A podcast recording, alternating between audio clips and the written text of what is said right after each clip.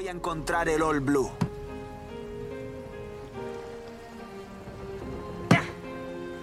Voy a ser el rey de los piratas.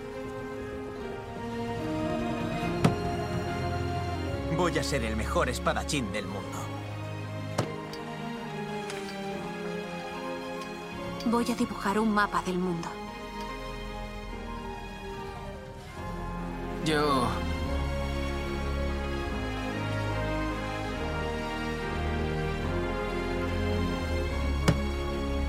Voy a ser un bravo combatiente del mar. Ha llegado la hora. La Gran Line.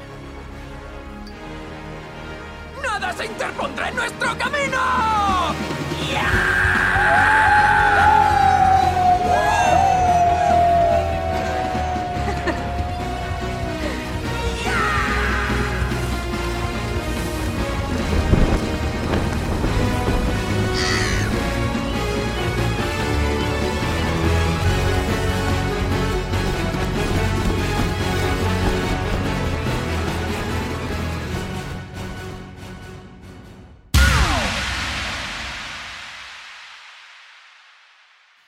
Bienvenidos a CES al primer episodio de Over the Top Plus, el programa de Over the Top donde cada mes os traemos un resumen de las noticias más destacadas del mundo de la televisión. Comentaremos todo aquello que estamos viendo y pondremos especial atención en analizar con spoilers la serie del momento. Todo ello en menos de dos horas. Para llevar a cabo esta titánica tarea que nunca podría hacer yo solo, tengo a mi lado al compañero perfecto para ello.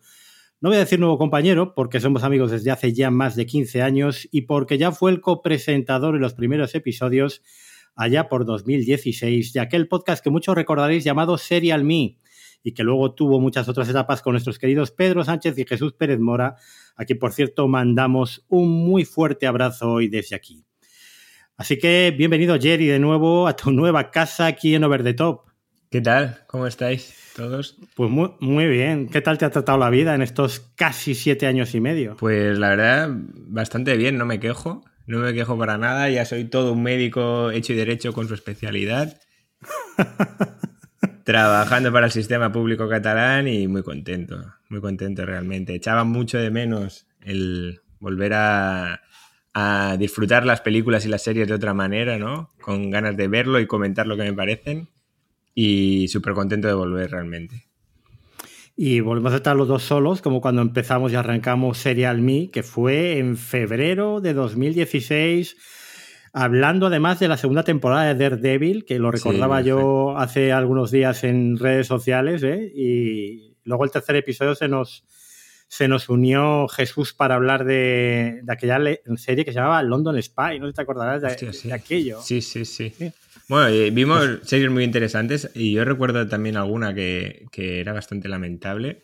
Una, una, no me acuerdo, de que el prota era Elijah Wood, que era como una cosa muy extraña de que es- Ah, claro, la de Dirk Gently. esta, ¿te esta, esta, Sí, buah, sí, esta sí, me costó acabarla, ¿eh? pero, pero por lo general creo que seleccionamos muy bien las series a analizar. Bueno, pues vamos a comentar, como decía yo antes, actualidad. Luego comentaremos un poco las series en curso, que normalmente yo suelo comentar series acabadas en el podcast que hago en individual. Y este formato se tendrá periodicidad mensual y se alternará cada 15 días con, con los podcasts individuales que, que grabo yo. Esto es un poco eh, magazine, lo que solía ser Serial Me, eso sí reducido en, en duración para que no nos vayamos a las cuatro horas que llegó a durar alguna vez Serial Me y quedarnos siempre por debajo de las dos. Así que si estás listo, eh, empezamos. Súper listo. Pues vamos allá. Over the Top. José Luis Hurtado. Gerard Rafar.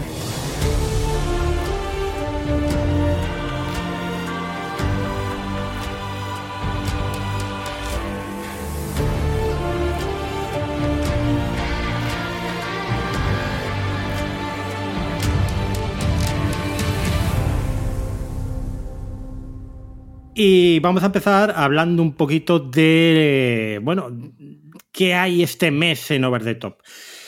Básicamente, el pasado viernes, no, el domingo, se publicó un artículo sobre Fundación, que ya concluyó su segunda temporada, una serie de la que no se está hablando mucho y que bueno, desde aquí luego hablaré también un poco de ella, os insisto que, que la deis una segunda oportunidad porque la serie la verdad es que ha mejorado muchísimo.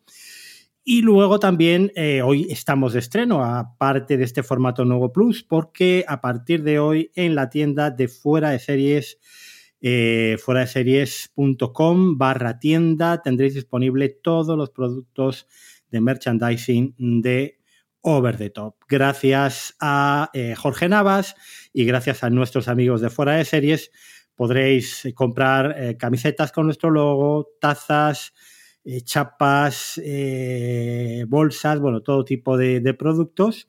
Y bueno, es una forma más de apoyar el proyecto y de, bueno, de demostrar a, los que os vean con, todo esto por la calle vuestro amor a las series.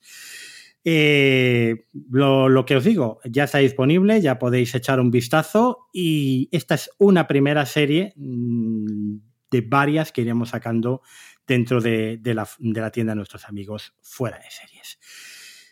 Y sin nada más un poco de comentar, la semana que viene tendréis el viernes una nueva newsletter, además con temas muy futboleros, porque hablaremos de la relación entre fútbol y televisión.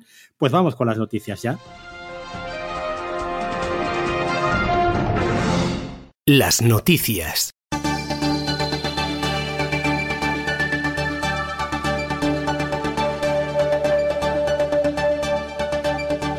Empezamos con Apple TV Plus eh, porque se ha confirmado ya el estreno de la cuarta temporada de Para toda la humanidad, la serie de eh, eh, la empresa de Cupertino en la que se habla de esa ucronía de que hubiera pasado si fueran los rusos que hubieran llegado primero a la Luna y la evolución de la sociedad a través de una carrera espacial que continúa durante varias décadas. Hay un teaser ya de, Helios, la empresa privada que en la última temporada tenía un papel protagonista. Tenemos también algunas imágenes y se supone que el salto temporal nos llevará hasta 2003 y la colonización de Marte, que es donde habíamos dejado la serie en la, temporada anterior. Se avecina una etapa de colaboración. Por otro lado, el New York Times avanzó también que Slow Horses, la serie de espías protagonizada por Gary Oldman también en Apple TV Plus, tendrá su tercera temporada eh, este otoño, que es cuando parece que se estrenará también.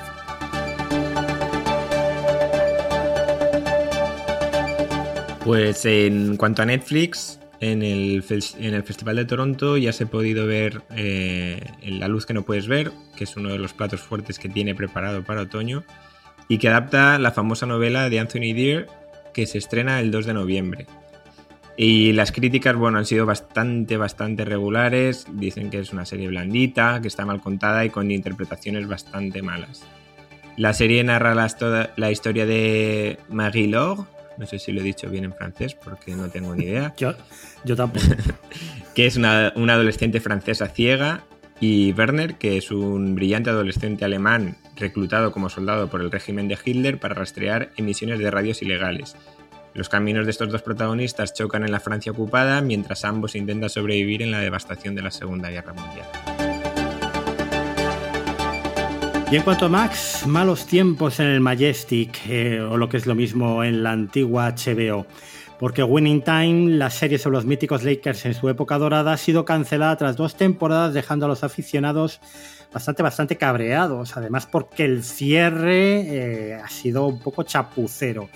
Y aunque la serie desde enero parecía que estaban avisados los creadores de que podía haber terminado, bueno, pues parece que ha sido un poco abrupto la conclusión de la misma. Nuestro pésame a los afectados. Y no es la única mala noticia que nos trae HBO Max, eh, de momento HBO Max, en Estados Unidos Max, ya sabéis que a principios del año que viene aquí daremos el salto ya a la nueva nomenclatura, y porque, bueno, precisamente hasta enero de 2024 se va la cuarta temporada de True Detective. ¿eh? Temporada que también se podrá ver en Movistar Plus porque la licencia eh, sigue, creo que sigue activa para Movistar Plus de, la serie True Detective. Bueno, la temporada que se llama True Detective Night Country es eh, una temporada en la cual la historia arranca cuando la larga noche invernal cae sobre Ennis, en Alaska, y ocho hombres que operan una estación de investigación ártica, la, la estación Salal, desaparecen sin dejar rastro.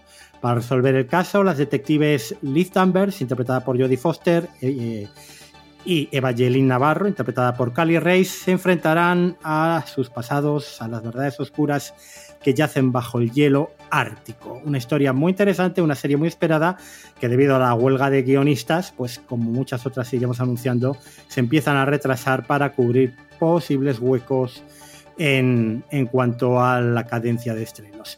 Por cierto, Christopher Eccleston y Fiona Shaw completan el reparto de esta cuarta temporada de True Detective. Pues en Disney también se encuentran afectados por la huelga de guionistas y han retrasado todas sus series de Marvel mm, a 2024.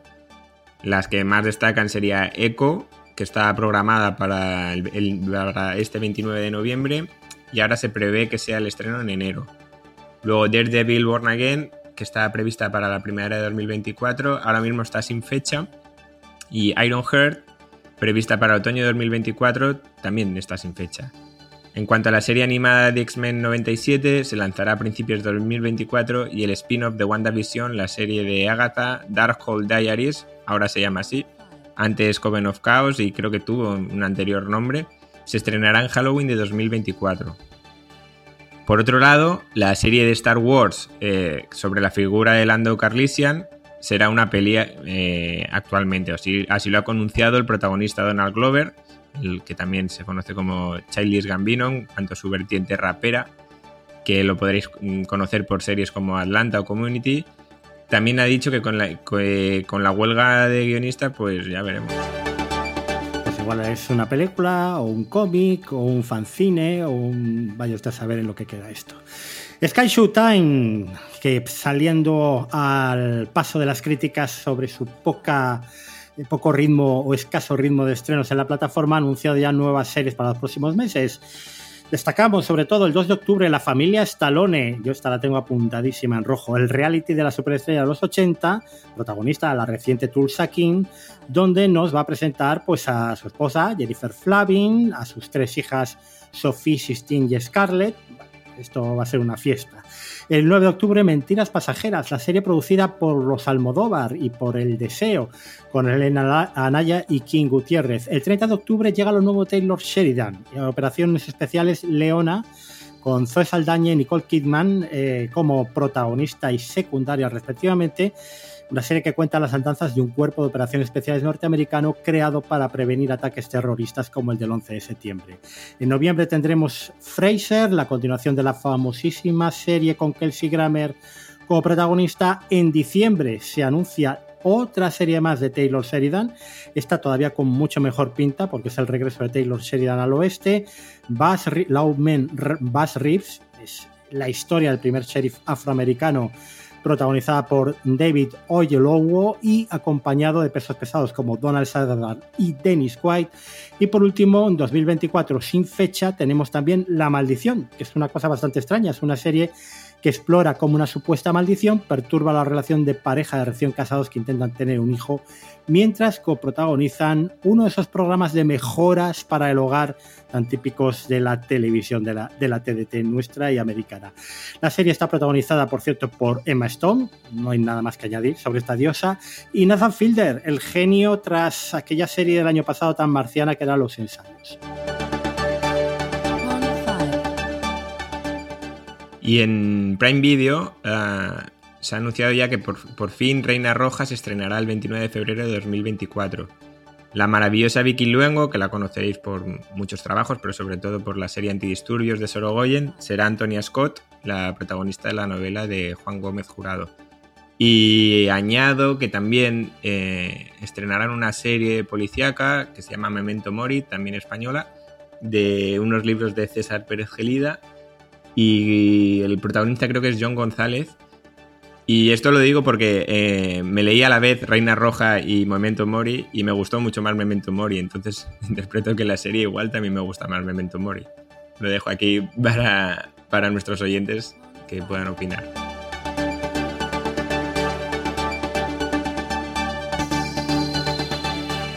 Gellida Paisano Mío y Memento Mori rodada casi íntegramente en Valladolid. Por estar ambientada en Valladolid el libro. O sea.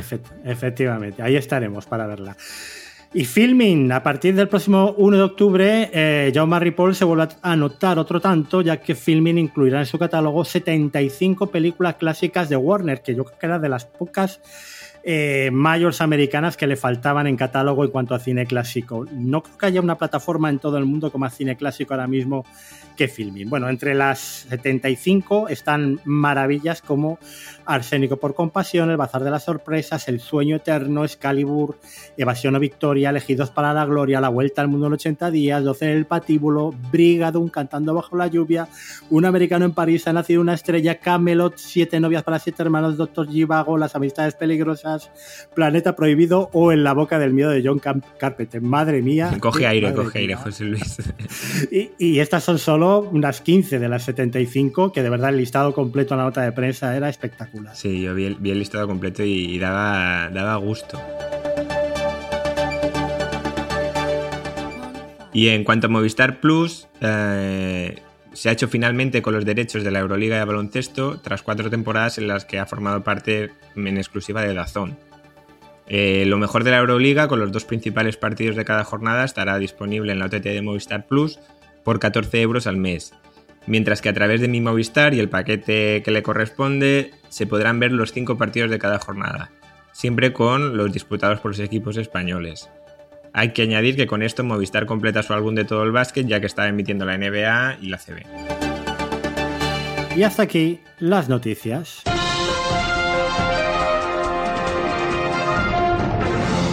Bueno, te vas a hacer de, de mi Movistar, vas a dejar Dazón, ¿qué vas a hacer, Jerry?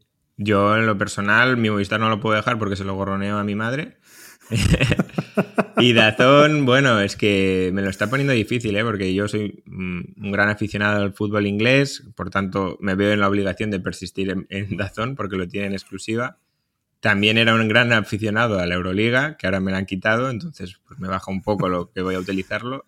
Y, y, en cuanto a la Liga Española, tienen la mitad de los partidos, pero cada vez lo ponen más caro. Entonces, no sé, me siento como un poco atrapado aquí en Dazón.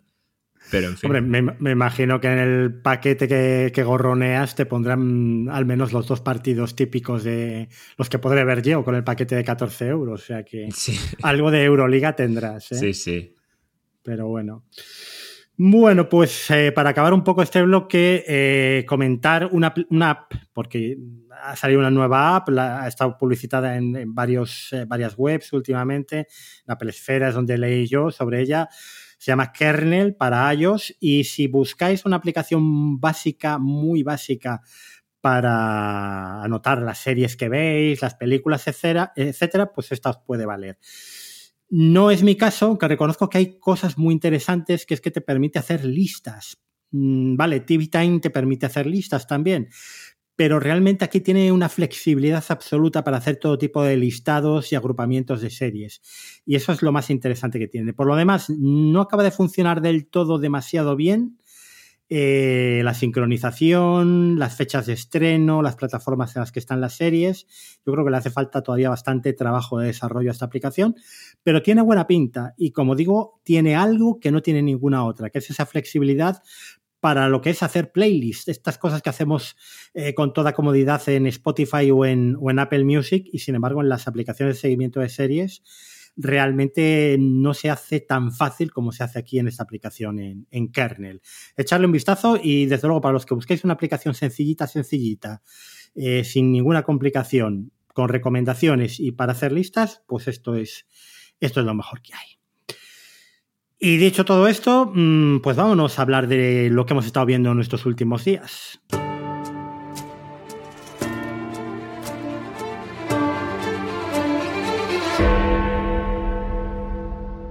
Y empezamos por Ahsoka. Ahsoka, no sé si decía Ahsoka, Azuka, como decía con, con acento de Cilia Cruz. Azuka, ¿eh? Tano. Azuka Tano, Azuka Tano. Bueno, tú, tú es una de tus personajes favoritos. No, no, de Star es Wars, mi ¿no? personaje favorito de Star Wars. Es, es bueno. Es que el, soy un, un, Bueno, yo soy un gran aficionado a Star Wars. Soy, supongo que ya lo he comentado alguna vez. Y desde que Disney Plus nos ofreció en, exclu bueno, en exclusiva todas las temporadas de The Clone Wars y, y Rebels y demás, eh, las vi, o sea, las vi como un enfermo. y las he disfrutado todo. Y, en, esas, en esas siete temporadas, creo que son de Clone Wars, más las, diría que son tres o cuatro de Rebels, te cuentan toda la historia de Ahsoka Tano, desde que es una niña hasta, hasta bueno, hasta el, momento actual, ¿no? Que es donde empieza la serie de, de, Disney Plus. Y es un personaje que lo ves desarrollarse eh, desde el principio. Y creo que es lo que engancha, ¿no? Y hay muchas muchos hilos y muchas historias en Twitter y demás que te justifican que Ahsoka es la, protagonista ¿no? de, de, The Clone Wars y todas estas series. Y, y bueno, no sé, es un personaje que... No, esto pasa como con muchas cosas, ¿no? Cuando la serie no la conoce tanta gente, te sientes especial por querer a este personaje. Ahora que han hecho una serie en exclusiva de ella, todo el mundo querrá Ahsoka y ya no la querré yo tanto, pero, pero para mí es maravillosa maravillosa y, la serie la estoy disfrutando muchísimo. Oye, ¿qué tal Rosario Dawson como Ahsoka? Ah, Tú te la imaginabas bien, ¿no? Sí, porque además es una Ahsoka adulta. O sea, claro, la, la Ahsoka que conocíamos nosotros era una niña, después adolescente y después adulta joven, pero claro, han pasado todos los años porque estos episodios mm, están ambientados, ¿no? Después del episodio 6, eh, esta serie. Entonces, claro, se necesitaba una Ahsoka mm, más adulta y bueno, Rosario Dawson es maravillosa en general, pues eh, creo que es bastante friki de Star Wars y, del personaje de Ahsoka en, general y yo creo que se le está tratando muy bien y con mucha justicia al personaje. Claro, obviamente aquí no podemos contar spoilers, ha habido cosas muy importantes en, los últimos episodios de la serie que entroncan sobre todo mucho más con esas Clone Wars, yo creo. Yo, no yo no he visto nada, ¿eh? O sea, yo aquí en Star Wars eh, me ciño a lo que son las películas de acción real, no, no he visto nada de animación. Eh, yo personalmente lo único que busco es fantasía, aventura, mm, pues que esté bien contada la historia, que los personajes se sostengan. Te recomiendo Rebels, porque Rebels es una historia que empieza como algo muy diferente y aparte de todo el, universo Star Wars, o sea, es como aparte de, de Anakin Skywalker, por así decirlo y te cuenta la historia de unos personajes que no tienen nada que ver con lo que conocíamos, que están muy en relación con esta serie. Sabine, Era Sindula, Ezra, que es a quien están buscando. enseñan también quién es el comandante Thrawn, que es un cabronazo. Eh, bueno, es que realmente Ahsoka es la continuación de esta serie. Y está muy bien elaborado porque no te la hacen del todo necesario que veas la serie previa Rebels para disfrutar esta, pero si la ves de antes, eh, mm, yo creo que gana, gana mucho ver a Soka. A mí me da la impresión, no sé si a ti te pasa, te pasa lo mismo, eh, que me parece que les funcionan mejor las series de Star Wars que no están tan relacionadas directamente con los Skywalker. A ver, me explico. Yo creo que eh, las primeras temporadas del Mandaloriano, luego, bueno, para mí ha bajado un poco en las últimas temporadas, pero la primera era espectacular, era Sergio Leone eh, puro y duro. Era un western.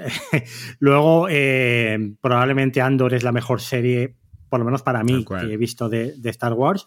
Y sin embargo, en Obi-Wan naufragaron completamente, ¿no? Además, con esa mini ley odiosa que, le metieron ahí al pobre Iwan McGregor. La... Obi-Wan me da la sensación que se quedaron cortos de presupuesto o, no sé realmente qué pasó, pero había escenas que eran literalmente muy cutres. La, historia en sí está bastante, bastante bien, ¿no? Sobre todo la parte que, tienen en común, ¿no? De, Obi-Wan y Vader y demás. Pero sí que es cierto que las escenas con Leia ah, no me acababan de cuadrar y, que Filoni no estaba metido en la serie. ¿Tú crees que, que Filoni va a ser ahora mismo el, Kevin Feige de. Bueno, debería. O sea, Filoni ha creado todo el lore de, Star Wars más allá de las películas. O sea, es cosa suya. Hmm. Infinidad de personajes. de Bueno, Ahsoka Tano es, una creación de Filoni. O sea, es un genio. es un genio y además lo hace bien. No, no, tiene ese punto de prepotencia de aquí hago lo que me da la gana, ¿no? Todo está justificado, todo está como muy bien pensado y muy bien elaborado. Eh, no sé, mm, yo para mí que tendrían que hacerle más caso a él y a, John Favreau, pero es que la, serie de Obi-Wan se salió del poder de estos dos y ya se vio que, que no encajaba tanto, ¿no? En el, en el, al menos en, el, en lo que nos gusta a los, a los fans. es una lástima porque Obi-Wan también es un personaje al cual adoro y a Ivan McGregor también. Y bueno, él en, especial mm, considero que lo hizo muy bien. Pero si le dan otra oportunidad, que él la está pidiendo a gritos, una segunda temporada de, Obi-Wan con otra historia, me gustaría que estuvieran involucrados Filoni y John Favreau. Yo desde luego lo, que veo es que eh, han están centrando ahora un poco toda la estrategia de, los nuevos productos de ficción en ese universo extendido, en, esas historias que no están en el centro de siempre de Star Wars, con los Skywalker, con todo lo que tiene que ver con las películas clásicas. Y realmente se les ve mucho más libres para contar historias que, funcionen incluso mucho mejor. Eh, yo creo que Andor regresaba a la esencia de Star Wars, a, lo que es la aventura, además a, esos eh, eh, micro eh, microtramas de dos, tres episodios. Eso es lo que, más me gusta de la serie, que había tres, cuatro episodios, era una serie diferente, que fue una serie larga y que era maravillosa, o sea, estaba maravillosamente contada. Yo la, la adoré, Andor con, una coherencia además que no tenía, por ejemplo, el libro de Boba Fett, donde de repente Boba Fett desaparecía y era el Mandaloriano 2.5. esa, es la peor de todas, en mi opinión, la de Boba Fett. Y mira que me sabe mal porque es un personaje que, bueno, tengo camisetas y de todo, pero cuando vi la serie casi me he hecho llorar. Sí, no, no, no, es que es un desastre. Y sin embargo, Ahsoka para mí está funcionando muy bien. Eh, realmente el diseño de producción es espectacular de nuevo. Ella tiene muchísimo peso en pantalla. Luego, sin conocer a los personajes, yo no sé absolutamente nada ni de su aprendiz, ni de Erra, ni del almirante Tron, ni de toda esta gente. Pero sin embargo, eh, estoy completamente, vamos, eh, rendido a, lo que te cuentan, estoy metido en ello. Luego tenemos ahí también toda esta historia de Jedis o de Jedis caídos en, desgracia o oscuros. No sé, yo creo que no hace falta recurrir a lo de siempre y que les va mucho mejor, ¿no? De esta otra forma. Bueno, es que al fin y al cabo el universo de Star Wars mm, es infinito. O sea, tú puedes, eh, puedes hacer mm, casi cualquier argumento de una, de una serie o una película que haya naves espaciales, pistolas y, una estética parecida y ya solo por eso va a vender más. Pero que esté bien hecho el producto. Entonces, eh, si si el, estás ceñido ¿no? a la historia Skywalker, por así decirlo, los nueve episodios y demás, estás un poco maniatado ¿no? entre, entre cómo tiene que empezar y cómo tiene que acabar. Y yo creo que ahí mm, la creación no. O sea, no es tan libre, ¿no? ya lo vimos con el, horroroso episodio 9, que vuelve otra vez Palpatine y demás, y dices, hostia, no, no, no, no, no, no volváis aquí, no, no volváis a lo mismo, a repetir fórmulas para que todo acabe igual, ¿no? Y, eso fue, yo para mí eso es lo, lo, peor que tiene, ¿no? ese tronco de, del Star Wars que todos conocemos. En cambio, estas otras cosas, como tú bien dices, se salen de esa historia y permiten mm, desarrollarla con más libertad. Yo, para mí es un gran acierto. ¿Cuántas temporadas de Rebels eh, hay en Disney Plus? No sé si son tres o cuatro. Ahora me pillas. Pero es que luego hmm. está Bad Batch, que es la, última serie que es de clones, que es tan o más buena que Rebels. O sea, Bad Batch es una maravilla. Yo la recomiendo a todo el mundo, que ya hay confirmada la Bad Batch es la remesa mala, ¿no? Creo que se llamó aquí. el remesa mala. Es una, gozada. Hmm. Bueno, pues me has metido el gusanillo ya de cuando acabe Ahsoka meterme a ver alguna cosita más. Yo he de decir que Rebels, Rebels, como muchas otras series, hay que darle una, oportunidad a los primeros capítulos, porque al principio puede parecer un poco infantil, pero luego se desarrolla súper bien. En cambio, Bad Batch ya en el primer capítulo ya te quedas enganchado. Bueno, pues series de animación que luego tienen su repercusión en las series de acción real eh, como continuación y que, bueno, parece que dan mucho mejor resultado que, que el, plan clásico de, ir intercalando series dentro de la trilogía, la, triple trilogía original, ¿no? De películas. Bueno, ¿qué más cositas has visto este mes? Bueno, pues aquí he hecho un monográfico de Rosa Peral, que no sé si sabéis quién es, es la, asesina o, o, complot de asesino, no se sabe ciertamente, de la Guardia Urbana de Barcelona, siéntete seguro. Y Netflix hizo, bueno, sabéis que ha estrenado El Cuerpo en Llamas, que es una serie que está basada en este caso. Y, bueno, me ha gustado, me ha, gustado. Yo ya lo conocía de pe a pa, lo que pasaba o lo que se supone que ha pasado, porque eh, aquí en Cataluña es muy famoso Crims, que es un programa de, crímenes, ¿no? Que está llevado por Carlos Porta, que está en podcast y, lo podéis ver en TV3 a la carta, lo único que está en catalán, entonces no, no sé si se entenderá. Y en Movistar Plus creo que está traducido al castellano, por si lo queréis ver. Aquí ya explicaron en cuatro capítulos todo el crimen de, de, de la Guardia Urbana, de Rosa Peral y demás que realmente es para, para, echarse, para echarse a llorar y salir corriendo de Barcelona y después de ver qué, qué gente son las que, las que velan por nosotros. bueno, y si ves luego antidisturbios y... Bueno, bueno. Pero antidisturbios es ficción, es que esto está basado en hechos reales. Ya, ya, ya, ya. Pues el, el, cuerpo en llamas es la, la ficción, ¿no? Creo que son ocho capítulos, y está protagonizado por Úrsula Corberó y Kim Gutiérrez, que la verdad es que los dos están bastante bien en sus papeles. La serie creo que evoluciona muy bien, que sí que imagino que muchas cosas se toman licencias porque, hostia, eh, al fin y al cabo no hay muchas cosas que se las tienen que inventar para tapar agujeros y demás. Pero la, he disfrutado bastante. Pensaba que iba a ser un rollete sensacionalista de Netflix y la verdad es que está bien contada, bien hecha, me ha gustado bastante.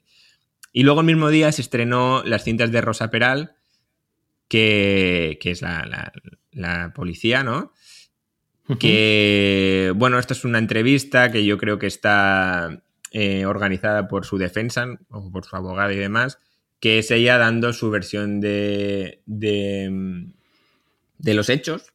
Mm, a mí me cabrea un poco, eh, me cabrea un poco el documental, ¿no? Porque te intenta hacer partícipe de su juicio, cosa que no es necesaria, y se victimiza y, se aprovecha quizá un poco del movimiento feminista, no, no sé, a ver, está interesante de ver, ¿no? Porque es entrar un poco tú mismo en el juego como usuario que juzga lo que está pasando, pero al fin y al cabo no... Bueno, en fin, eh, está bien, es un documental de una hora y pico y es disfrutón. Eh, hubo polémica porque ella quiso que se suspendiera la emisión de, la serie El cuerpo en llamas y puso una denuncia no sé dónde para que solamente saliera el documental de las cintas de Rosa Peral y, solamente se viera su versión, pero al final mm, evidentemente han pasado, han pasado de su denuncia. En fin, las dos muy recomendables y se recomienda ver las dos juntas. Oye, ¿qué tal Úrsula Corbero? Que no suele ser santo de mi devoción, que me parece que siempre hace el mismo papel. Bueno, estás en. Sí, un poco eso, intensita, como es ella, pero es que creo que este papel le venía como anillo al dedo, porque es intenso. Pero, pero sí. No, está bien, ¿eh? está bastante acertada, pero bueno. Mm. Bueno, pues nada. Otra recomendación ahí para la saca. Mm, me interesa todavía más que tienes que contarme sobre Poquita Fe, porque me lo ha recomendado mucho Juan Francisco. Una maravilla. Y, Jorge Navas. Y, una maravilla, Poquita Fe. Es una gozada. Son 12 capítulos de 15 minutos, uno por mes del año, protagonizada por Raúl Cimas, que es maravilloso, y hoy no me saldrá el nombre de la actriz. Bueno, es la, es la que hace de la que hacía de Mari Carmen en Cámara Café eh, pues, maravillosa también. Y una serie de secundarios que están todos magníficos. O sea, es una comedia muy fresca. Eh, no puedes parar de reír del principio al final de todos los capítulos. Y se ve muy Esperanza, rápido. Esperanza Pedreño, que lo he buscado. Pues eh, es que es maravilloso. O sea, de verdad, la serie fue toda una sorpresa. Me la recomendó mi hermano. Tienes que verla, Tete. Yo me estoy muriendo de la risa y le doy la razón. Ya han confirmado segunda temporada a través de un vídeo que vi en Twitter que está grabado con el mismo estilo de la serie y la recomiendo, la recomiendo muchísimo. Bueno, pues si la recomienda Niol, la pongo la, la siguiente en la lista para ver.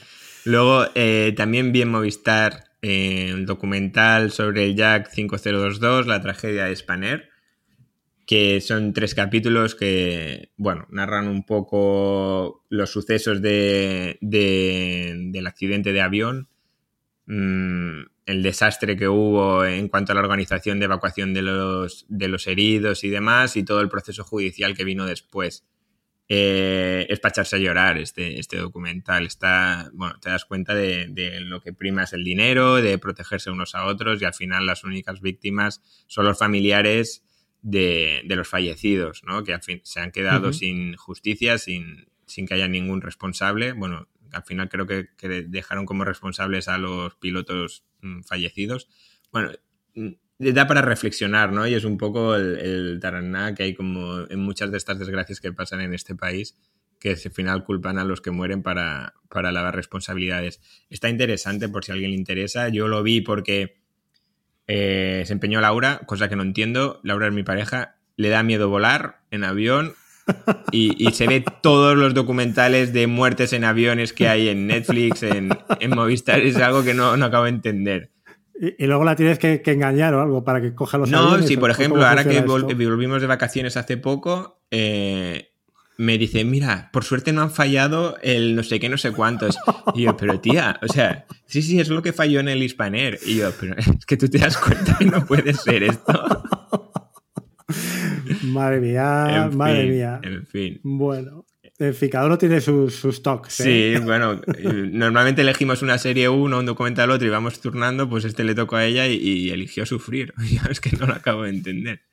Y, y el siguiente se le tuvo que tragar. No, el siguiente Eh, lo he visto yo en mi intimidad. Menos mal. Eh, Fútbol Club Barcelona, New Era, temporada 2, que está en Prime Video. Eh, nada, esto solamente se lo puedo recomendar a, a algún enfermo del Barça como yo, pero, pero es bastante peor que en la primera temporada, muchos menos capítulos. La parte positiva es que en esta temporada ganamos algo, la anterior solamente fue mierda. si os interesa el Barça, miradlo, si no, pues no se lo, no se lo recomiendo a, Oye, a otra pero, pero esto qué es? ¿Esto es un documental publicitario? Mm, Esto, de- esto en su origen se hizo con Rakuten cuando el Barça fichó, eh, firmó una colaboración que luego quedó Sí. en nada, y hicieron como la primera temporada y es una especie de seguimiento a lo largo de la, te- de la temporada. En, en Amazon te encuentras de muchos equipos, está del Arsenal, del Manchester City de Guardiola, Sí, hay- sí. hay como varios, El- ¿no? Pues el, este es el All, of- eh, All or, or Nothing, ¿no? Sí, Me parece que se llama todo unas, esto. unas cosas así. Pues este es el del Barça. Y es bastante, esta segunda temporada es bastante cutre porque no hay casi imágenes en exclusiva, hay muy poca imagen dentro del vestuario y demás. Ya eh, cuando acabó la primera, los jugadores no estaban muy conformes ¿no? con que se les grabara en la intimidad y demás. Y, y eso ha quedado un poquito, un poquito descafeinado, realmente. Eh, También tenemos uno en el Valladolid, en Dazón, que es El Precio. Ah, me la han recomendado, ¿eh? no lo he visto, pero me la han recomendado de Ronaldo. Dice que es maravilloso. Es maravilloso hasta que descubrimos su verdadera cara, pero esto es para otro podcast. Bueno, me interesa mucho más que me recomiendes porque estoy con mono de One Piece, eh, pero claro, esto está en Crunchyroll. ¿Cuánto?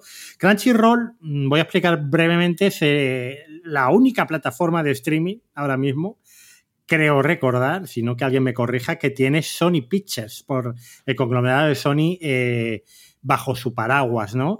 Y es una plataforma que está dedicada exclusivamente al anime. Eh, ¿Esto cuánto cuesta al mes? Porque tú Pues es bastante, que lo es pagas, bastante vamos. baratito, sí, lo pago. Eh, ahora no te sé decir, pero creo que eran como 4 euros al mes.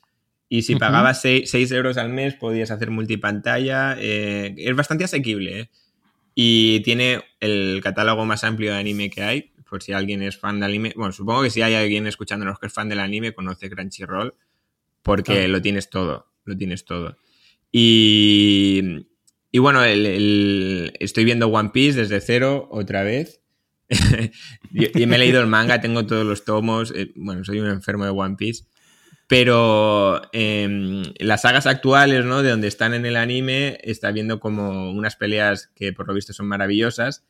Y he dicho, hostia, mm, quiero llegar a verlas, ¿no? Porque sí que hubo verdad, sí que es verdad que hubo una época que la calidad del anime bajó muchísimo y entonces fue cuando me desanimé y lo dejé de ver, que duró unos cuantos cientos de capítulos. Y ahora han cambiado el estudio, la manera de, de realizar el anime y vuelve a ser bastante bueno. Y entonces dije, bueno, pues lo voy a ver desde el principio hasta que llegue el momento de ver el anime. Claro, son mil y pico capítulos, ya voy por como el 111 y demás. Y, y es una gozada. Y, esto lo ves solo con el gato también. ¿no? Esto lo veo, me... Buah, es que no me escuche nadie mientras trabajo, no en el hospital, Por pero favor. cuando hago cosas desde casa me lo pongo así de fondo, como Mira. el que escucha la radio. Yo que, que estoy últimamente he pasado más por radiología que, que tú casi. ¿eh? me van a entrar los trastornos también obsesivos compulsivos. De pensar que cuando me tienen que meter un catéter o algo, está alguien viendo no, Hombre, no. Cuando haces cosas serias, no. Pero esto es cuando estás haciendo otras historias que te llevan tiempo, pero son más, más burocracia pues me lo pongo de fondo. El problema que hay es que solo está en japonés con su título en castellano. Pero bueno, como ya he visto la historia mil veces, puedo estar haciendo otras cosas y cuando yo escucho que empieza la acción ya giro un poco la cabeza. Claro, yo, yo cuando veía al radiólogo que miraba tanto la pantalla, yo estaba en la, mesa de operaciones. O sea, me, dices que igual estaba viendo eh, One Piece. yo me imagino que ahí estaría viendo el Valladolid o alguna cosa así. No, no, no. Bueno, pues nada, One Piece, o sea, subtitulado en español, en Crunchyroll, completo en Luego creo que las películas de One Piece sí que están en español y están todas, y, de Dragon Ball también. En Netflix, hay, alguna en Netflix, me parece, ¿no? De, One Piece. Creo que lo que hay. Eh, no, en Netflix, bueno, creo que no, ¿eh? Pero en, Netflix en Amazon, en, Amazon Prime. En, Amazon, eso. Eh, están las películas, por si alguien las quiere ver. Las películas están fuera del canon, porque muchas no sabes ni. Bueno, pasa con la misma que Dragon Ball no sabes dónde, dónde localizarlas, pero, pero bueno, son, son bastante chulas, realmente. Hay algunas que recomiendo no ver si se está siguiendo la serie de, de Netflix, porque, por ejemplo, hay una que es la primera saga de la segunda temporada, o sea que igual te arruinas un poco lo, lo que viene después. Pero, pero bueno, animo a todo el mundo a leer el manga, sobre todo, y si no quieren leer y quieren ver anime, pues a ver el anime, porque es una maravilla. Muy bien, y se estrenó la última de Futurama en Disney Plus eh, o Disney Plus. Eh, no sé si tú estás con la última o mm, estás haciendo un, un, recopilatorio. Claro, yo a raíz de que estrenaron la séptima, dije, hostia, voy a, mm, quiero verla, pero eh, quiero verla eh, seguida, ¿no? De las anteriores, porque hacía millones de años que no veía Futurama, desde que la echaban en Antena 3 y demás. Estoy por la tercera temporada, me la estoy gozando muchísimo para dormir, siempre me pongo un capítulo. Eh, es divertida, es bastante salvaje. Es que no la, claro, con la vista de un adulto eh, captas otras cosas que cuando eras niño no, las captabas. Me encanta. O sea, si alguien, animo a cualquiera que la vea si hace muchos años que no la ve y no la disfruta porque es maravillosa. Sí que es verdad que me han dicho que la última temporada es un cagarro, pero no lo puedo decir a voz propia porque no la he visto. Yo la empecé, vi la primera temporada, me gustó y luego, mm, como el calendario de estrenos estaba tan apretado, la dejé ahí aparcada, pero bueno, la tendré que retomar algún día y lo que tú dices, me, lo estaba pasando bastante, bastante. Sí, pues la segunda mejora mucho y la tercera ya están completamente descerebrados. O sea, es una cosa maravillosa. Bueno, pues voy a hablar yo un poco de alguna cosita más que estoy viendo y todo mal. Esto es muy, muy vangal todo, ¿no? Eh, siempre negativo. Pues es que, no sé, quitando Fundación, que, que, yo creo que he hablado ya tanto de ella, que bueno, redundar un poco que en el último episodio debería haber durado como 20 minutos más, por ejemplo, para que contaran las cosas un poquito mejor. Ahí ese último episodio patina en que es demasiado apresurado todo, pero vamos, la, la, temporada la he gozado muchísimo. Para mí ahora mismo es mi serie de ciencia ficción favorita después de que acabara The Spans. Y es que no tiene nada que ver esta segunda temporada con la primera, así que por favor, darla una segunda oportunidad, no voy a cansarme de decirlo. Hay dos primeros episodios que son un poquito más densos, pero luego enseguida esto es Star Wars, básicamente. O sea, se ve muy claramente en esta temporada lo que ha influido Fundación en Star Wars, porque hay personajes que están clavados. O sea, Hover Mallow es Han Solo. Eh, el hermano Constant es la princesa Leia, básicamente. De ahí es de donde bebe Lucas para escribir su trilogía.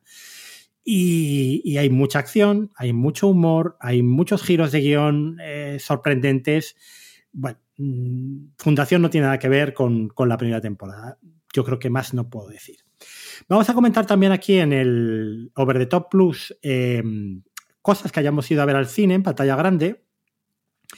Y recientemente, pues yo fui a ver Misterio en Venecia, Haunted in Venice, de nuestro querido Kenneth Branagh, adaptación de Agatha Christie, la tercera, después de Lorient Express y de Muerte en el Nilo, y que próximamente, ya os anuncio, pues estará en Disney Plus. Me imagino que antes de Navidades habrá llegado. La crítica americana dice que es la mejor de las tres y para mí es la peor de las tres. A mí no me ha gustado nada. Mí ya la segunda no, no la pude acabar, la puse en casa. La segunda no la acabaste, pues fíjate, tenía ciertas decisiones. La primera era como muy canónica, la adaptación. La segunda tenía ciertas decisiones controvertidas, pero bueno, le daban un punto. ¿eh? Y esta lo que hace con las manzanas es una auténtica escabechina lo único que tiene de las manzanas es que salen muchas manzanas en la película. Pero lo que han hecho con Ariadne Oliver, mm, nada que ver con Tina Fey. Tina Fey está fantástica, como siempre, pero lo que han hecho de, con el personaje de Ariadne Oliver, que no, no, deja de ser el alter ego que tenía Agatha Christie en sus propias novelas, porque Ariadne Oliver, que es una escritora de novelas de crimen y misterio, amiga de Poirot, que se ha hecho famosa escribiendo las andanzas de un famoso detective finlandés, lleno de manías, eh, obviamente Agatha Christie, ¿no? Pues, pues aquí es una perturbada directamente. O sea, una perturbada, pero que, no tiene nada que ver con el personaje original. ¿Qué pasa con Misterio en Venecia? Pues que es absolutamente todo sustos, eh, parafernalia eh, de ambientación, todo muy desquiciado, todo el rato utilizando aberrantes, picados, contrapicados, efectos de sonido para dar chustos, ¿eh? repentinos, pero luego es que la historia es muy poco consistente. Yo fui a verla con mi amigo Tacho y me decía, pero ¿por qué llora todo el mundo todo el rato? Pues no lo sé. Yo tampoco sé por qué llora todo el mundo todo el rato en una película que es poco más de hora y media y en el que Kelly Reilly está bien, nuestra querida Beth de Yellowstone, pues sí, lo hace muy bien porque es una gran actriz. Está incluso también em, la, coprotagonista de Mayor of Kingston, que no me voy a acordar del nombre, es Emma Laird. Emma Laird también está y lo hace bien. Kenneth Branagh, como siempre, hace muy bien de Poirot, pero el problema está en el guion. Y es el mismo guionista de las dos eh, anteriores y el guion aquí yo creo que ha patinado. Le pasó un poco a Sarah Phelps con sus eh, adaptaciones en BBC, hizo y no quedó ninguno y lo bordó, y a partir de ahí empezó a tomarse unas licencias en las adaptaciones cada vez más libres, hasta que al final son algo eh, bastante poco atractivo, ¿no? Así que bueno, mmm, echarla un ojo todavía está en los cines y cuando se estrene en Disney Plus, los que tengáis la plataforma la podréis ver y ya me diréis. Yo que soy muy fan de, Agatha Christie y también era muy fan de las adaptaciones de Kenneth Branagh, para mí aquí ha, patinado.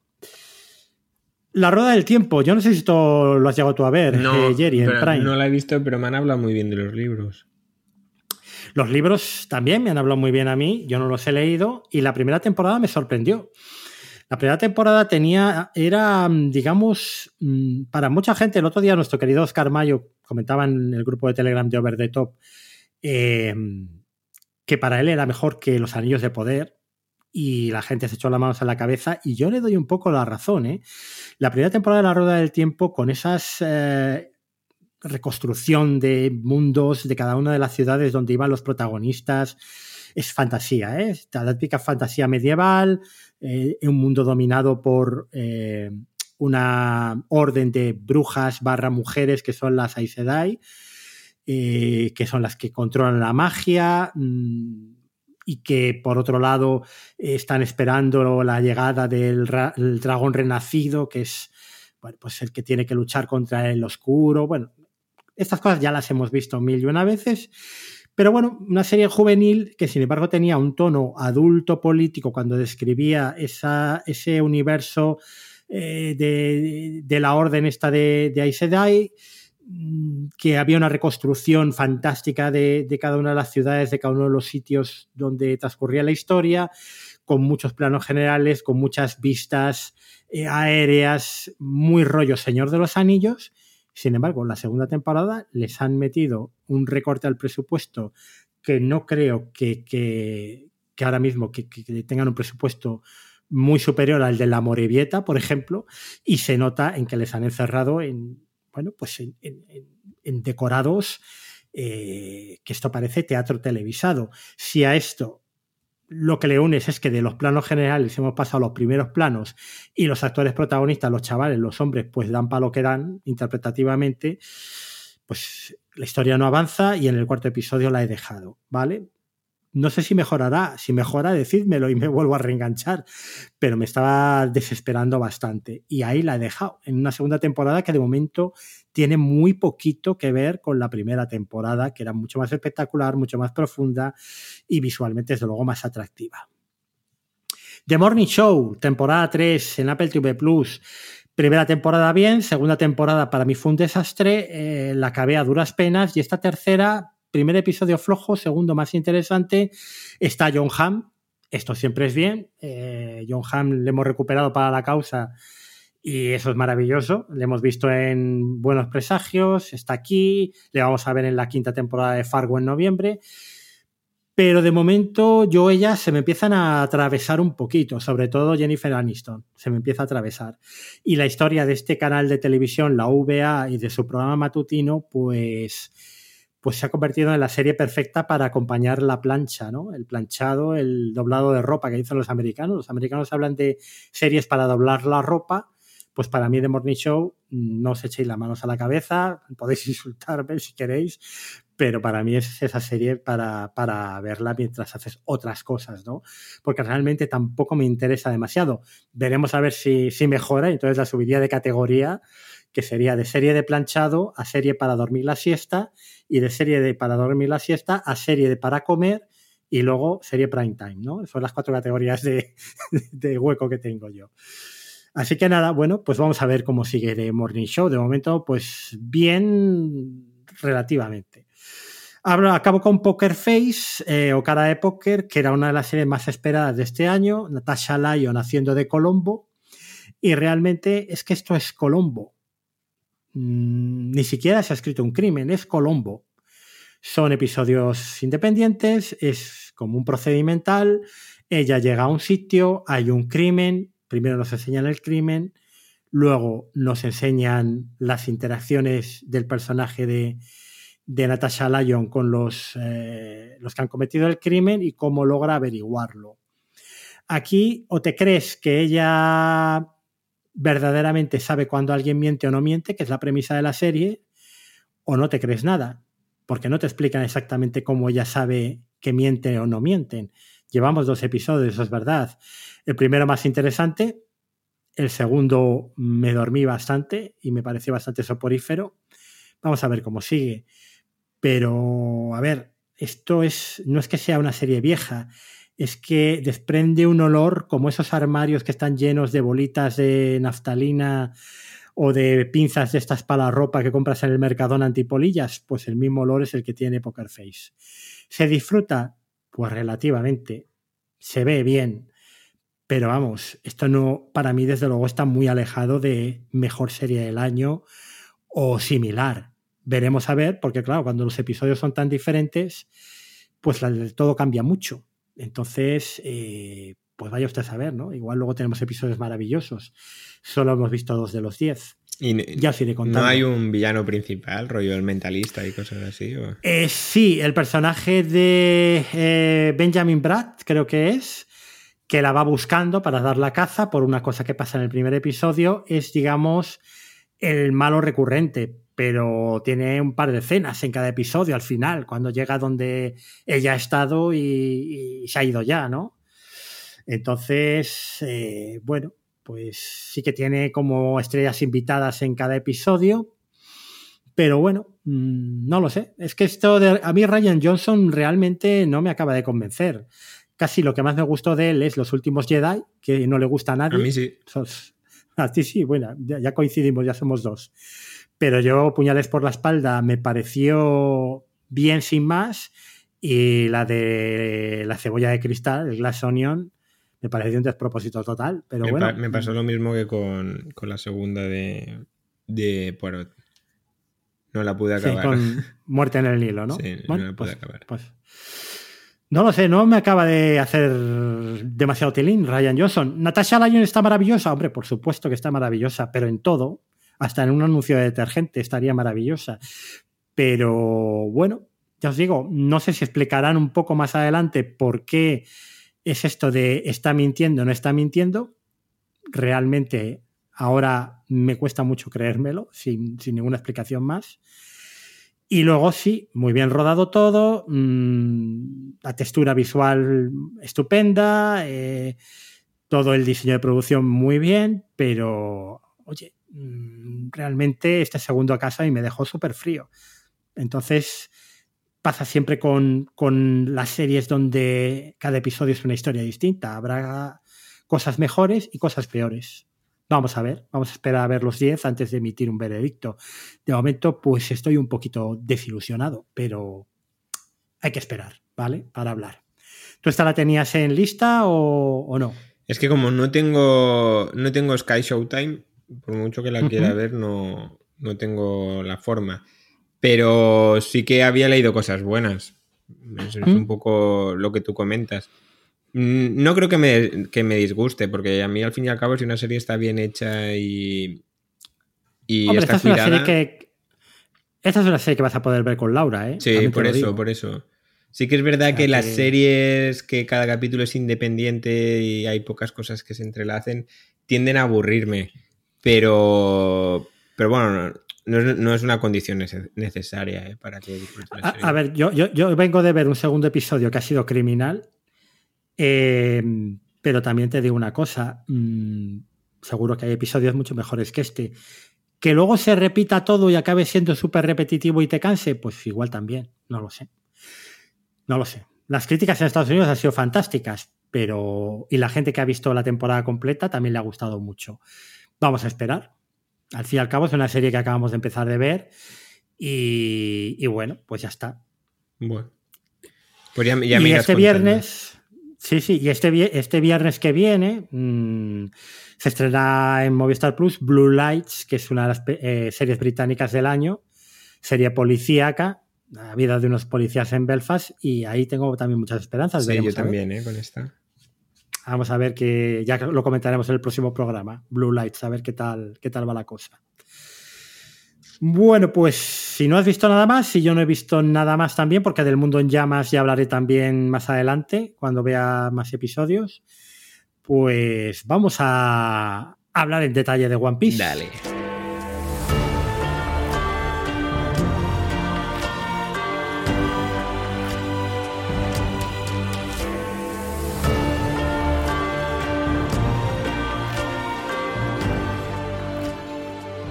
Bueno, pues vamos con la segunda parte de nuestro programa y vamos a hablar de, One Piece. Vamos a ponernos en, antecedentes. Yo no sabía nada de One Piece. Bueno, lo único que sabía es que Jerry era un loco de One Piece. Llevamos muchos años conociéndonos y, joder, pues yo sabía que tenía todos los muñequitos metidos en su habitación eh, de toda la vida, la colección de muñecos de One Piece, ¿no? Poco más. Eh, que era un proyecto que Netflix había puesto mucho dinero, que era su apuesta para ser el gran éxito de este año. Lo empecé a ver, me enganchó desde el primer episodio, me encantó, mm, lo disfruté como un enano, me lo metí en tres días. Mi sobrino se lo metió en una tarde y una, una mañana y una tarde, que luego le castigaron sin ver televisión una semana. Y, ¿y qué quieres que te diga? Mm, sin saber nada, yo he disfrutado como si tuviera los mismos 11 años que tiene mi sobrino. Ahora, cuéntame tú, ¿qué es One Piece? ¿Qué, has crecido con ello toda, toda tu vida prácticamente? ¿Qué es One Piece en general o qué es One Piece para mí? o sea... Eh, las dos cosas. One Piece en, Bueno, es un manga que después tuvo su adaptación al anime, que es una serie que creo que lleva... lleva haciéndose desde el año 97 Sí, yo, probablemente empezara a verla en el 99 o así, con 8 años. Y me ha perseguido toda la vida. Sí que es verdad que antes no era tan fácil verla, solamente podías verla cuando la echaban en la tele, ni, ni conseguir eh, ver los mangas al día y demás. Pero después, conforme mm, fueron, fue evolucionando las tecnologías y las plataformas y demás, y la tienes al acceso de un clic, eh, es mi vicio semanal. O sea, cada semana, bueno, hay algunas que se toman descanso, sale un capítulo del manga y uno del anime. Y, bueno, sigue, sigue en emisión. Eh, esta semana creo que saldría el, el, manga 1098. O sea, eh, es eh, el más longevo, creo, de, de, toda la historia de. Bueno, eso dicen. Luego, igual siempre saldrá alguien que te diga que no, pero pero es lo que dicen, ¿no? Que es el, manga más longevo y más exitoso de toda la historia. Y, narra las aventuras de unos piratas en un mundo de islas y, y, de piratas, básicamente, que tienen algunos superpoderes, que buscan el One Piece, que el One Piece es un tesoro. Quien encuentre el tesoro será el, el rey de los piratas, por así decirlo, que es como un concepto un poco ambiguo porque realmente nadie sabe qué, significa ser el rey de los piratas, ¿no? No, no, tienen más poder. O sea, lo que importa de, conseguirlo es el camino que recorres y las vivencias que tienes a, través. Eh, es una serie que, así como los lectores han ido creciendo, la serie ha ido evolucionando. Tiene miles y miles de, personajes que van siendo recurrentes, que van saliendo. Eh, a lo largo del tiempo y de los capítulos. Pueden estar como 400 capítulos sin volver a saber nada de él y luego te lo introducen. Es una maravilla. Es una maravilla que si la llevas eh, metida en vena desde hace muchos años, es una necesidad semanal, al menos en mi caso. Y, y bueno, como bien ha dicho José Luis, yo tengo una vitrina llena de figuritas de One Piece, tengo todos los cómics, tengo camisetas, eh, de hecho mi funda del móvil es, es la calavera con el sombrero de paja, eh, bueno, es una constante. Bueno, mm, One Piece se estrenó el 31 de agosto em, y es un fenómeno que yo lo he llamado de cocción lenta, al estilo de miércoles, porque la audiencia de One Piece se estrenó en el fin de semana con 18,5 millones de espectadores. La semana siguiente, que fue la primera completa, hizo 19,5 millones. Ha llegado a ser la serie número uno en varios países. Eh, la semana pasada estaba como número dos en España y en Estados Unidos. Esta semana en la que estamos grabando, que comenzó eh, ayer, está número uno de nuevo en Estados Unidos, entre las series de, habla inglesa, digamos. Y acumulados ahora mismo lleva 48 millones de espectadores, ¿vale? En esas tres primeras semanas, que creo que todavía no llega a tres, a tres semanas. Le queda mucho por recorrer todavía para estar en la lista de las series más populares de todos los tiempos, pero recordemos que el curso escolar acaba de comenzar y entonces el boca a oreja acaba de ponerse en marcha. Lo mismo pasó con miércoles, se estrenó en Halloween del año pasado y el pico de popularidad en la previa a las navidades y durante las navidades eh, estaba intacto, ¿no? Realmente en Internet sí que ha tenido un seguimiento mucho mayor, eh, en TikTok ha sido un fenómeno viral, con las caracterizaciones del personaje de Buggy, ¿no? que la gente se ha disfrazado como él. Y bueno, es una serie muy cara porque cada episodio ha costado de media unos 16 millones de euros. Recordad que los de Juego de Tronos estaban en torno a los 13,7 y que se ha renovado por una segunda temporada ya. Por lo menos vamos a tener una segunda temporada de One Piece. El creador, aquí primero tenemos que hablar de, bueno, tenemos que hablar de Eiichiro Oda, y luego de Tomorrow Studios, ¿no? Eh, ambos son responsables de esta adaptación en vivo del anime del que hablaba Gerard antes. Netflix es verdad que, que tenía Cowboy Bebop, eh, que lo había hecho también Tomorrow Studios y que no fue más allá de la primera temporada, pero parece que, que han cobrado, bueno, pues bastante más más fuerza con, esta adaptación de, One Piece. La serie estuvo rodado, se rodó en Sudáfrica, en Ciudad del Cabo, aprovechando una serie de barcos piratas, por cierto, que estaban construidos allí para, para la serie Black Sails. Y veremos a ver cuándo es la segunda temporada, porque hay unos 6-7 meses de producción y otros 20-24 semanas de postproducción. Los guiones no sé si estarán acabados, pero bueno, mm, veremos a ver ¿no? cómo, se desarrolla todo. Por cierto, de Ichiro Oda, ¿qué, nos puedes contar, ya? Bueno, es como un gran virtuoso, ¿no? Él, empezó a, dibujar y a escribir One Piece cuando tenía 22 años, era súper joven, ya había ganado algún premio por algún trabajo previo que había hecho Y claro, lleva escribiendo y dibujando y haciendo One Piece 25 mm, años. Y aún no llega a, los 50 años. Em, es un señor al cual queremos mucho y sin conocerlo y queremos que se cuide mucho para que no se muera antes de acabar la serie, básicamente. ¿Pero qué, le pasa? ¿Está como George R. R. Martin? Sí, tiene, tiene eh, muchos parones por salud. No especifican muy bien por qué, pero no, Oda se ha tomado un descanso de dos tres semanas por temas de salud. Luego, hace poco lo, operaron de, creo que de astigmatismo y estuvo un, mes sin, sin publicar capítulos. Pero sí que es verdad, ¿no? Que corren rumores por los foros que se tiene que cuidar. y en eso estamos todos, cuidándolo a distancia porque porque no nos puede dejar sin nuestra droga semanal. Hay una cosa que a mí me, dio, vamos, me, dejó un poco estupefacto y es que él no muestra su cara en público, ¿no? Hay un vídeo en el que el protagonista de la serie de Netflix, Iñaki Godoy, va a conocerle a Japón y en ningún momento en el vídeo se, muestra la, cara de, Chiro Oda. No, creo que, sea. O sea, creo que sí que hay fotos de suyas, no, no es como Daft Punk ni cosas así. Pero sí que es verdad que no es una persona que se preste mucho a salir en los medios públicos y demás. Imagino que como allá en Japón eh, los mangakas, ¿no? Los, dibujantes son semidioses y hay tantísima gente en Japón, yo creo que quiere tener una vida tranquila o lo más tranquila posible. No, no sé, yo llevaría muy mal ser famoso, por ejemplo, entonces imagino que, que a él le pasa algo similar. Sí, bueno, además los fans del manga en Japón son bastante... Sí, sí.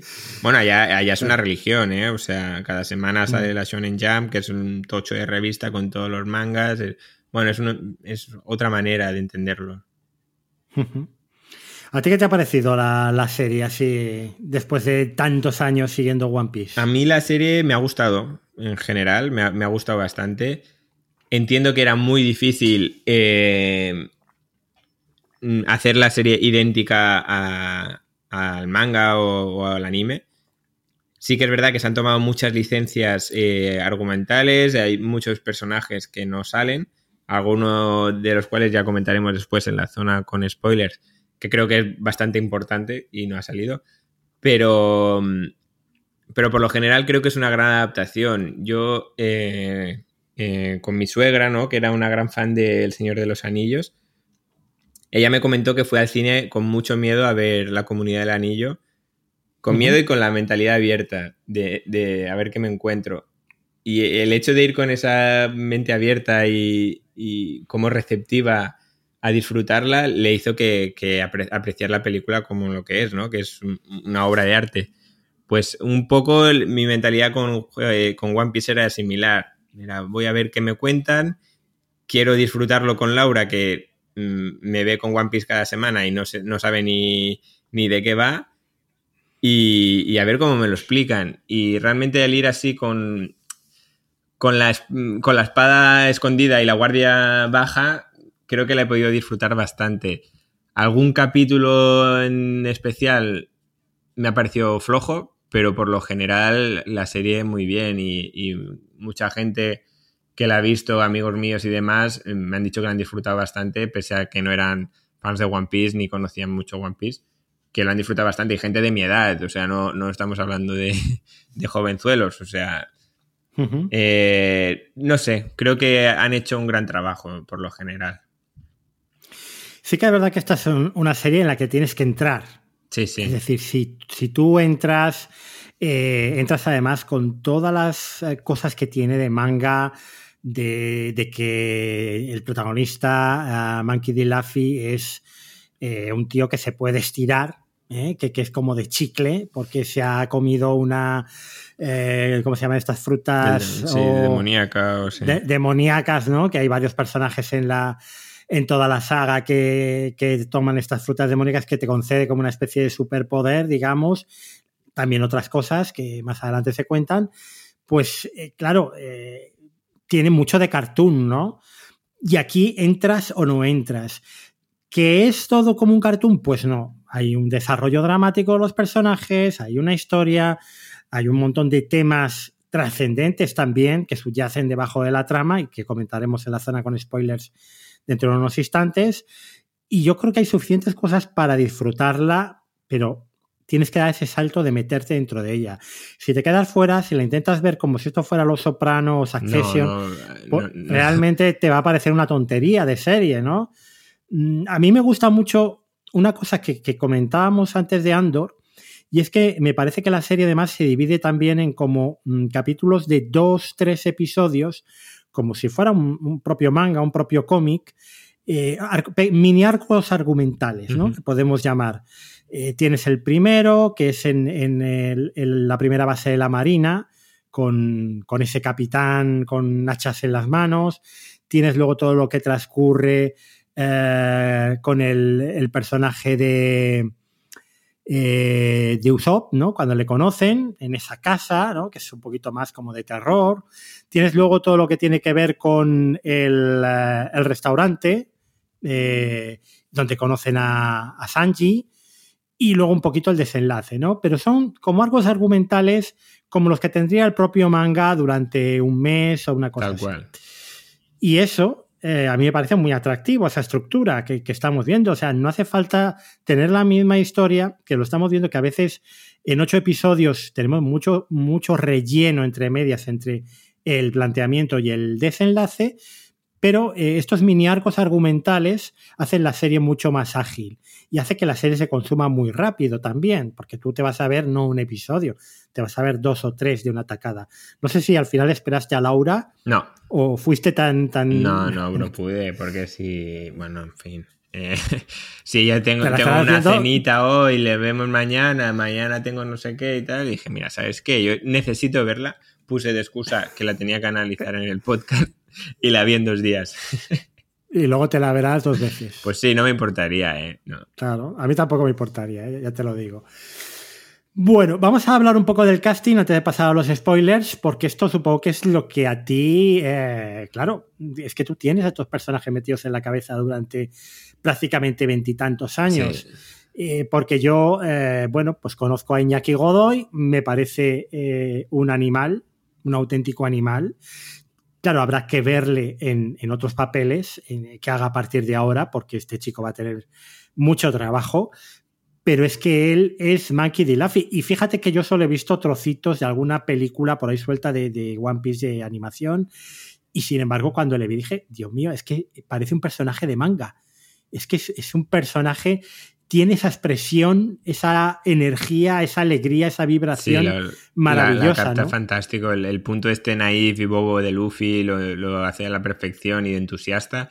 Yo creo que es un gran acierto. Un gran acierto. De, al menos en la tripulación, el, casting creo que es un gran acierto. Yo, desde luego, él, él, es el que brilla, se come la cámara. Bueno, es un chaval que ha nacido para esto. Entonces, eh, como decía Palpatine, seguiremos muy atentamente sus progresos en, series y en cine.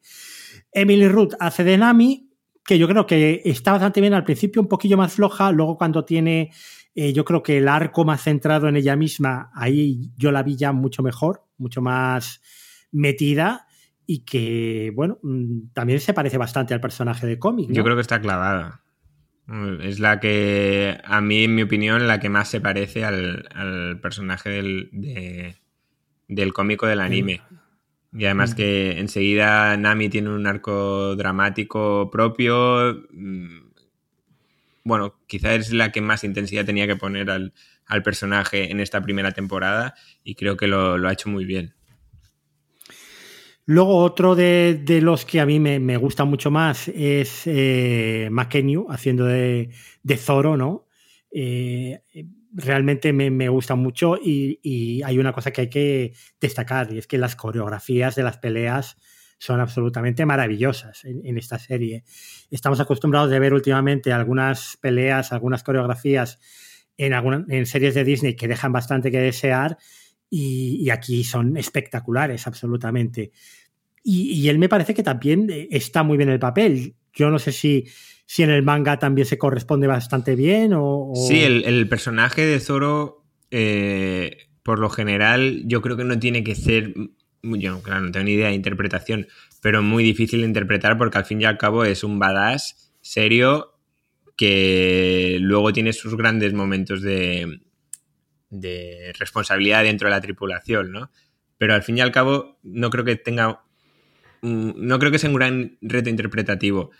Lo único, bueno, la caracterización, pues quizás Zoro tiene otro físico más, al, más espigado y demás, pero al fin y al cabo tampoco se le puede se les puede exigir que sea todo perfecto como el imaginario del freak se lo había se lo había hecho, pero yo considero que está bastante acertado tenemos a Sanji con ese Taz Skylar, con ese acentazo canario que tiene. Es heavy, ¿eh?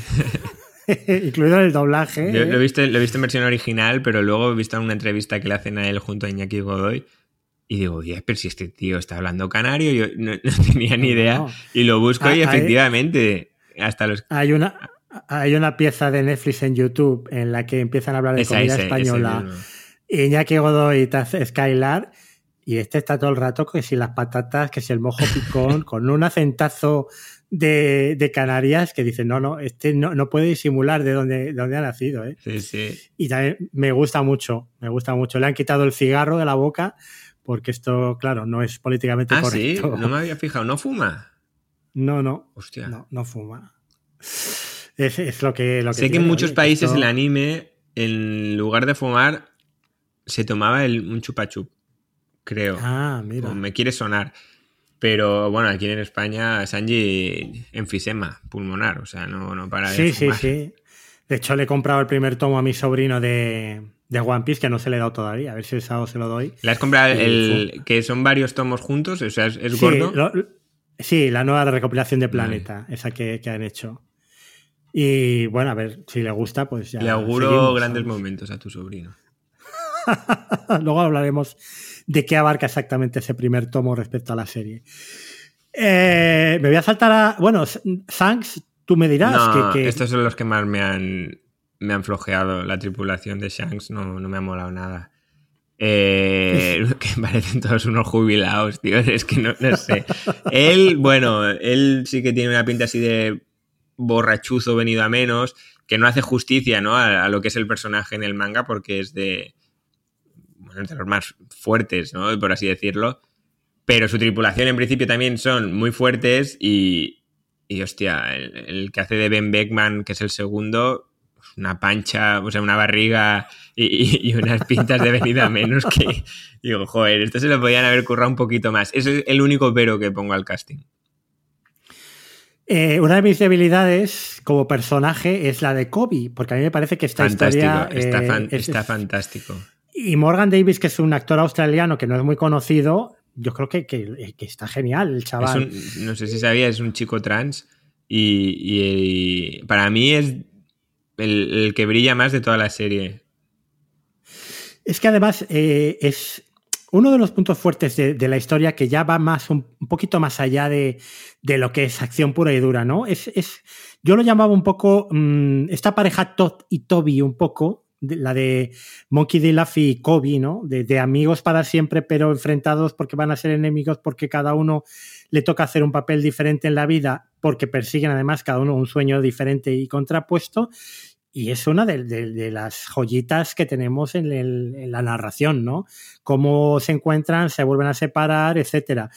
Y si Iñaki Godoy está espectacular, yo creo que Morgan Davis no está menos espectacular haciendo de ese marine eh, de buen corazón, ¿no? Bueno, esto ya lo comentaremos en la zona con spoiler, porque aquí hay muchas licencias. Pero, pero sí, pues sí. Y, luego el, personaje en el cómic de Kobe eh, hace un cambio abismal, ¿no? Eh, tanto físicamente, que eso es lo que tengo ganas de ver, ¿no? Si, si les harán hacer transformaciones físicas a lo Marvel Studios o, o, no. no. sé, me genera curiosidad. Pero tanto Kobe como muchos otros personajes a lo largo del manga van haciendo transformaciones, muchos se van, por así decirlo, ciclando, se van al gimnasio. Y, tengo mucha curiosidad cómo, cómo van a desarrollar esto. Vale, eh, Usopp. Usopp me gustó, mm, me gustó bastante. ¿Te gustó? Sí, la verdad es que, que Jacob eh, Gibson está muy en bien. El, el, el, la serie del anime y el manga es bastante más excéntrico en cuanto a sus mentiras y las ideas de hoy y tal, pero creo que está muy bien compensado en la serie. Ese contrapunto Sí, cómico, sí, obviamente. de yo la- creo que me- me- muy- un gran acierto. Eh, de los adultos, la, la gente eh, normalmente lo que más han, de lo que más se ha hablado es de la interpretación de Jeff Ward de Buggy el payaso, porque es, es espectacular lo que hace, en- sobre todo en ese episodio segundo, creo recordar, que era donde tenía más, más papel y, y que es, bueno, ya hemos visto en TikTok, ¿no? Es uno de los personajes que a la gente más, más le ha llegado, ¿no? Eh, Jeff Ward, que, que le conocíamos de alguna peliculilla por ahí que había hecho algún papel eh, británica, pero, no- pero poco más. Yo no lo tenía visto, bueno, a nadie del casting realmente. Mm. Y luego, mm, al margen de que tú quieras comentar a- alguno más, yo sí querría señalar a- al chef Zed, ¿no? A, a Craig Firebrass, porque me parece que, que el capítulo centrado en él es un capitulazo y porque él eh, lo- está fantástico, ¿no? Llevando esa... que no me sale el nombre del restaurante ahora mismo, el, por Dios. El Baratí. ¿Alguna cosilla más que quieras destacar de él? A mí el, el Vincent Regan que hace de. Garp eh, también creo que es un gran acierto en- de casting y de interpretación. Me parece mu- muy, muy, muy bien encontrado. Sí que es verdad que en comparación con el manga, bueno, todos los personajes, ¿no? En comparación del manga tienen un punto más cómico, pero, pero creo que es un gran acierto. Y luego la inmensa galería de villanos que vamos a poder ver eh, a lo largo de toda la saga, ¿no? Porque aquí hemos tenido, desde cada vez que sale un villano nuevo, eh, aparece el cartel correspondiente y la recompensa que se ofrece por ese pirata. Sí, Hemos tenido por lo menos media docena de supervillanos, pero es que hay otros Sí, más sí. En, en preparación eh, que luego comentaremos.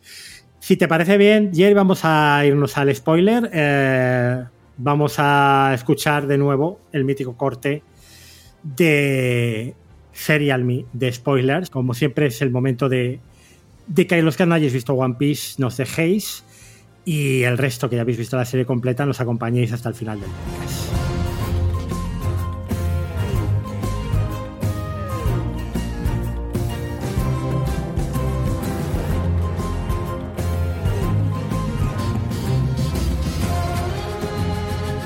Estás a punto de entrar en la zona con spoilers de esta serie. Si aún no la has visto completa, para aquí este podcast y vuelve a escucharnos cuando la hayas terminado.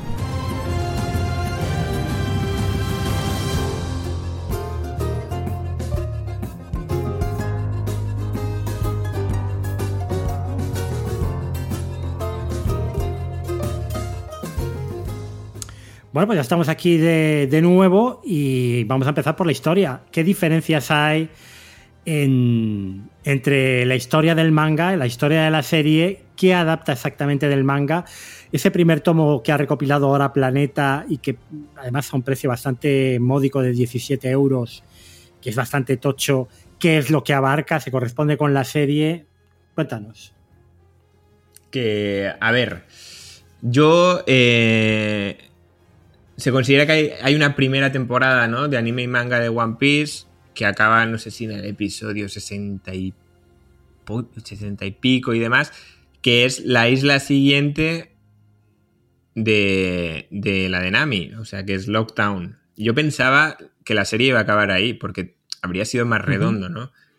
De, de hecho, lo del barril, que rompen el barril y tal, creo recordar que era después de, de esta isla que no, no han hecho. Que yo creo que la dejarán para el primer capítulo de la siguiente por las cosas que nos introducen, ¿no? Porque nos introducen a Smoker, nos introducen a Alvida con Baggy. Bueno, hay ciertas cosas que te hacen pensar que te lo introducirán en esa. en esa.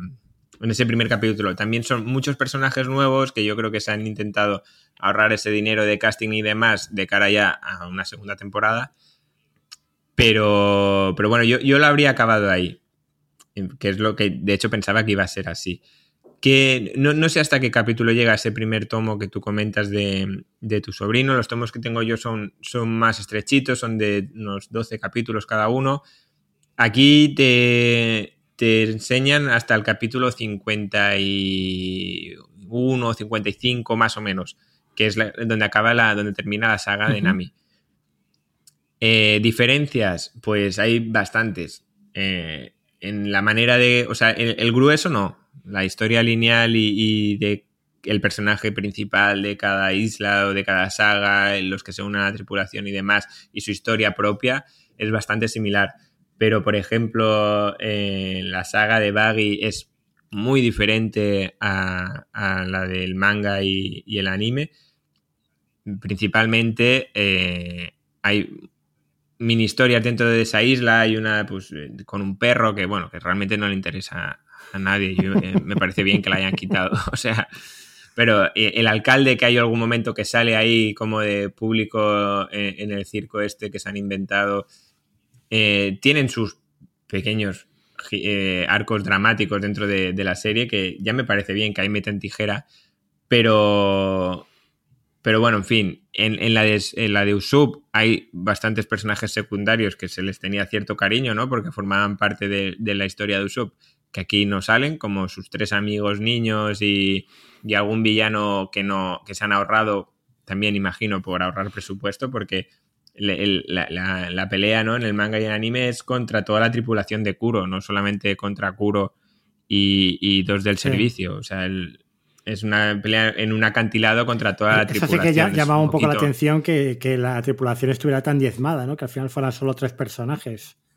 No, no, claro, el, el, anime y el manga es un plan de Kuro, estar varios años ahí infiltrados y tal día venía toda la tripulación y asaltaban la isla y se ejecutaba el plan y entonces ellos luchan contra toda la tripulación de, este señor. Eh, bueno, yo imagino que esto, lo que comentábamos antes, es cuestión de presupuesto, de, que no da para más y, así. La saga de Sanji es muy diferente, se le da muchísimo más protagonismo a Mihawk, a Drácula Mihawk, que, eh, bueno, al fin y al cabo se le da protagonismo porque es un personaje muy importante que en el futuro saldrá muchas veces. Es uno de los personajes más guays de One Piece, que tiene eh, eh, bastante poder, una Me historia. Encanta esa espada tan absolutamente exagerada, eh, propia de, manga del cómic también, ¿no? Que han mantenido en Netflix, en, la serie. Sí, sí, sí, sí. No, y, y, el personaje es que mola, mola bastante. Así como cuando te lo enseñan en el manga y el cómic, mm, sí que tiene una importancia, pero es breve, ¿no? Dentro de toda la saga del Baratí. Eh, aquí le, yo creo que sabiendo lo que pasará después, se le da más importancia a ciertas cosas. Eh, el villano real de esta saga aquí sale brevemente, que es Don Krieg, que es el señor ese que, al cual Mihawk eh, destroza mientras habla por el teléfono. es que ni no sé si te acordarás, o sea, es bastante anecdótico pues en, el manga y el anime, este señor, después de estar eh, completamente diezmado por Don Creek, va al Baratí e intenta tomar el Baratí como su barco propio, y es ahí cuando luchan contra Sanji y contra Luffy, y como acaba la saga, y entonces Sanji se une con ellos. No sale Arlong allá, esta, la asociación de Buggy con Arlong no existe, de hecho en el manga y el anime no se ven nunca jamás. Eh, bueno, hay como diferentes cosas que que en la serie yo creo que funcionan como lazo entre un capítulo y otro que en el manga y el anime no, no, existen. Están como en diferentes apartados, ¿no? Siempre, pues, esta saga, esta isla, esta saga, esta isla, que sobre todo pasa al principio, que son sagas cortitas y, como muy pim pam. Y ya más adelante eh, las sagas son mucho más largas, con personajes más desarrollados, con muchos más secundarios. Bueno, esto ya tengo serias dudas de cómo lo podrán adaptar al, a, live action, pero, pero creo que es en general bastante acertado. Ah, y luego hay una gran diferencia que es toda la trama de Garp y de Kobe. Sí. Em, esto, eh, muchas cosas son inventadas porque, de hecho, desde que Kobe y Luffy se separan en la primera isla hasta cientos de capítulos después no se vuelven a encontrar. Todas las interacciones que hay en, tanto en la isla de Usopp como después en el, en el Baratí y demás no existen. Ay, perdón, en la isla de Nami no existen en, la, idea original de One Piece. pero creo que lo hacen un poco para, para darle un peso argumental. También, así como digo esto, yo creo que eh, ya no volverán a salir Kobe y Garp hasta mucho más adelante, cuando se tengan que volver a cruzar con Luffy, porque no hay, no, no, hay más trama, ¿no? O al menos que conozcamos de, de, tanto el entrenamiento de Kobe y demás. Y, bueno, y, estas historias es curioso porque la, la historia del entrenamiento de Kobe, del Mepo con Garp y demás, está explicada en los cómics en las, en las portadas de los capítulos, de algunos capítulos. Esto es algo que usa Oda que eh, en lugar de meterte un capítulo entero para explicarte em, qué estaba haciendo esta persona, X, utiliza diferentes capítulos y en las portadas va haciendo como mini historias. Entonces tú tienes como desde el capítulo 150 al 178, si vas juntando las diferentes portadas, te va explicando la historia de, de diferentes personajes. Entre ellos, pues pasa con Kobe y con Baggy el payaso, que también tiene una historia bastante diferente desde que salen de la isla hasta que vuelve a aparecer más adelante. Tienen una historia bastante diferente. Yo creo que está bien, que está, eh, está bien adaptado, bien, bien ligada a las diferentes eh, islas y la historia principal. Em, no, no, me ha sabido mal que lo haya cambiado, que esto no sea lo que me habían contado originalmente. Creo que, de hecho, mm, me estimulaba a seguirlo viendo, a seguir viéndolo, ¿no? En plan, hostia, a ver cómo van a hacer esto, cómo van a hacer sí, esto. son las diferencias y eh, cuáles. Sí, porque es otra manera de contarte lo mismo y quizás si me lo cuentan de la misma manera me habría aburrido un poco. Oye, Gold Roger no vuelve a salir, ¿no? Igual sale en algún flashback y demás, pero Gold Roger está muerto y enterrado. me gustó muchísimo ver a Michael Dorman, por cierto, que, es el actor que hace de Gordo Stevenson para toda la humanidad, de lo mejorcito de la serie de Apple, y que aquí tiene ese pequeño papel, nada, en la escena de inicio, nada más. Solo no aparece nada más. Bueno, está muy bien. O sea, yo eso creo que es uno de los grandes aciertos de One Piece, ¿no? desde dónde parte la muerte del rey de los piratas y el inicio de una nueva era. Em, ¿Qué es lo que... Eh, bueno, no sé si falta alguien más, que esto te lo quería preguntar también. Eh, ¿Falta alguien más por unirse a la tripulación? Uy, Vale, vale. No, nos digas eh, quién, pero... No, no, no. De hecho, hay un avance de, la segunda temporada que está publicado por Netflix que ya te muestran, ¿no? Sale, bueno, no lo quiero contar, pero si, es, público, es el vídeo de Oda. público lo puedes, lo puedes contar. Ah, vale, pues eh, sale Quiroga, dice, coge como un caracol de comunicaciones y sale hablando y, confirma que renuevan por una segunda temporada y dice algo como, esta tripulación em, necesita un médico. Y entonces te dibuja Chopper, que es el, el reno médico de la tripulación, que es el siguiente que se va a incorporar. Claro, yo imagino que todas estas campañas de publicidad y de promoción de las siguientes temporadas ya las hace de cara a que todo el mundo sabe más o menos cómo evoluciona One Piece, pero creo que es un error, porque la gente no sabe, mucha gente no sabe cómo evoluciona One Piece y quiénes son Mantiene al fandom enganchado. Eh, aquí hay un problema que es la huelga de guionistas y de actores, eh, y esto va a perjudicar mucho a Netflix. Porque, a ver, si esto va a ser el sustituto de Stranger Things, etcétera, como como serie un poco juvenil, pero también para todas las edades, y que va a tener, eh, luego lo, contaré, pero yo creo que hablaban de mínimo seis temporadas, ¿no? Para, para One Piece. El problema es que la siguiente no se va a poder estrenar hasta 2025, y eso siendo optimistas en que esto se acabe resolviendo a finales de año el tema de las huelgas o a principios del que viene. Em, yo no sé, material hay escrito, desde luego. Eh, pero claro, tienen que mantener el interés y que la gente no se olvide, que no pase como el mundo en llamas. Hablaba yo antes y que no quería hablar mucho de ella, porque es que la primera temporada la vi hace cuatro años y la segunda temporada acaba de llegar ahora. Entonces, eh, claro, ha habido una pandemia, problemas de agenda. Aquí tenemos el problema de la huelga. Es verdad que están los mangas, que, pero bueno, hay que organizar, hay que adaptar, hay que hacer el casting. Entonces, claro, tendrán que mantener con pequeñas píldoras el interés de la gente, que no se olviden de, que One Piece sigue adelante, ¿no? Claro, el fandom original va a seguir ahí, entre el cual me incluyo, pero sí que es cierto que una serie no puede funcionar así, a no ser que sea una serie como True Detective, que son historias independientes y demás. Eh, esta serie no se lo puede permitir, es una historia, es una historia muy lineal. Y son unos personajes que no puede ser que pase como en Friends, que desde un día para otro eh, hay un cambio físico súper evidente. Tiene que estar como justificado, ¿no? No entiendo. Eh, no sé cómo lo piensan. cómo lo piensan solucionar, pero. Pero era uno de los principales problemas que veía yo de adaptar One Piece. Que o lo tenías muy claro y tenías muy marcado cómo lo querías hacer y tener la suficiente estabilidad como para estar preparando ya la siguiente temporada cuando aún no has publicado la anterior o, se puede alargar y, quedarse en terreno de es nadie. Claro, Jackie Godoy tiene ahora mismo la edad de Luffy, pero mmm, Jackie Godoy a, seguirá eh, creciendo o creciendo, envejeciendo y también tendrá más cosas que hacer en, cine y en, y en, televisión, tanto en México como en Estados Unidos, ¿no? Entonces, eh, y, y, por hablar solo del protagonista, eh, no lo sé. No lo sé cómo, cómo lo seguirán haciendo. Mm, si no, vamos a tener un caso como los niños de Stranger Things, ¿no? Que, van a, van a acabar yendo al, rodaje de la última temporada con sus hijos de, la mano. Pero bueno. Claro, yo lo único que se me ocurre es que puedan, bueno, en este caso ya no, pero luego eh, rodar la segunda y la tercera juntas o alguna cosa así que les dé más margen.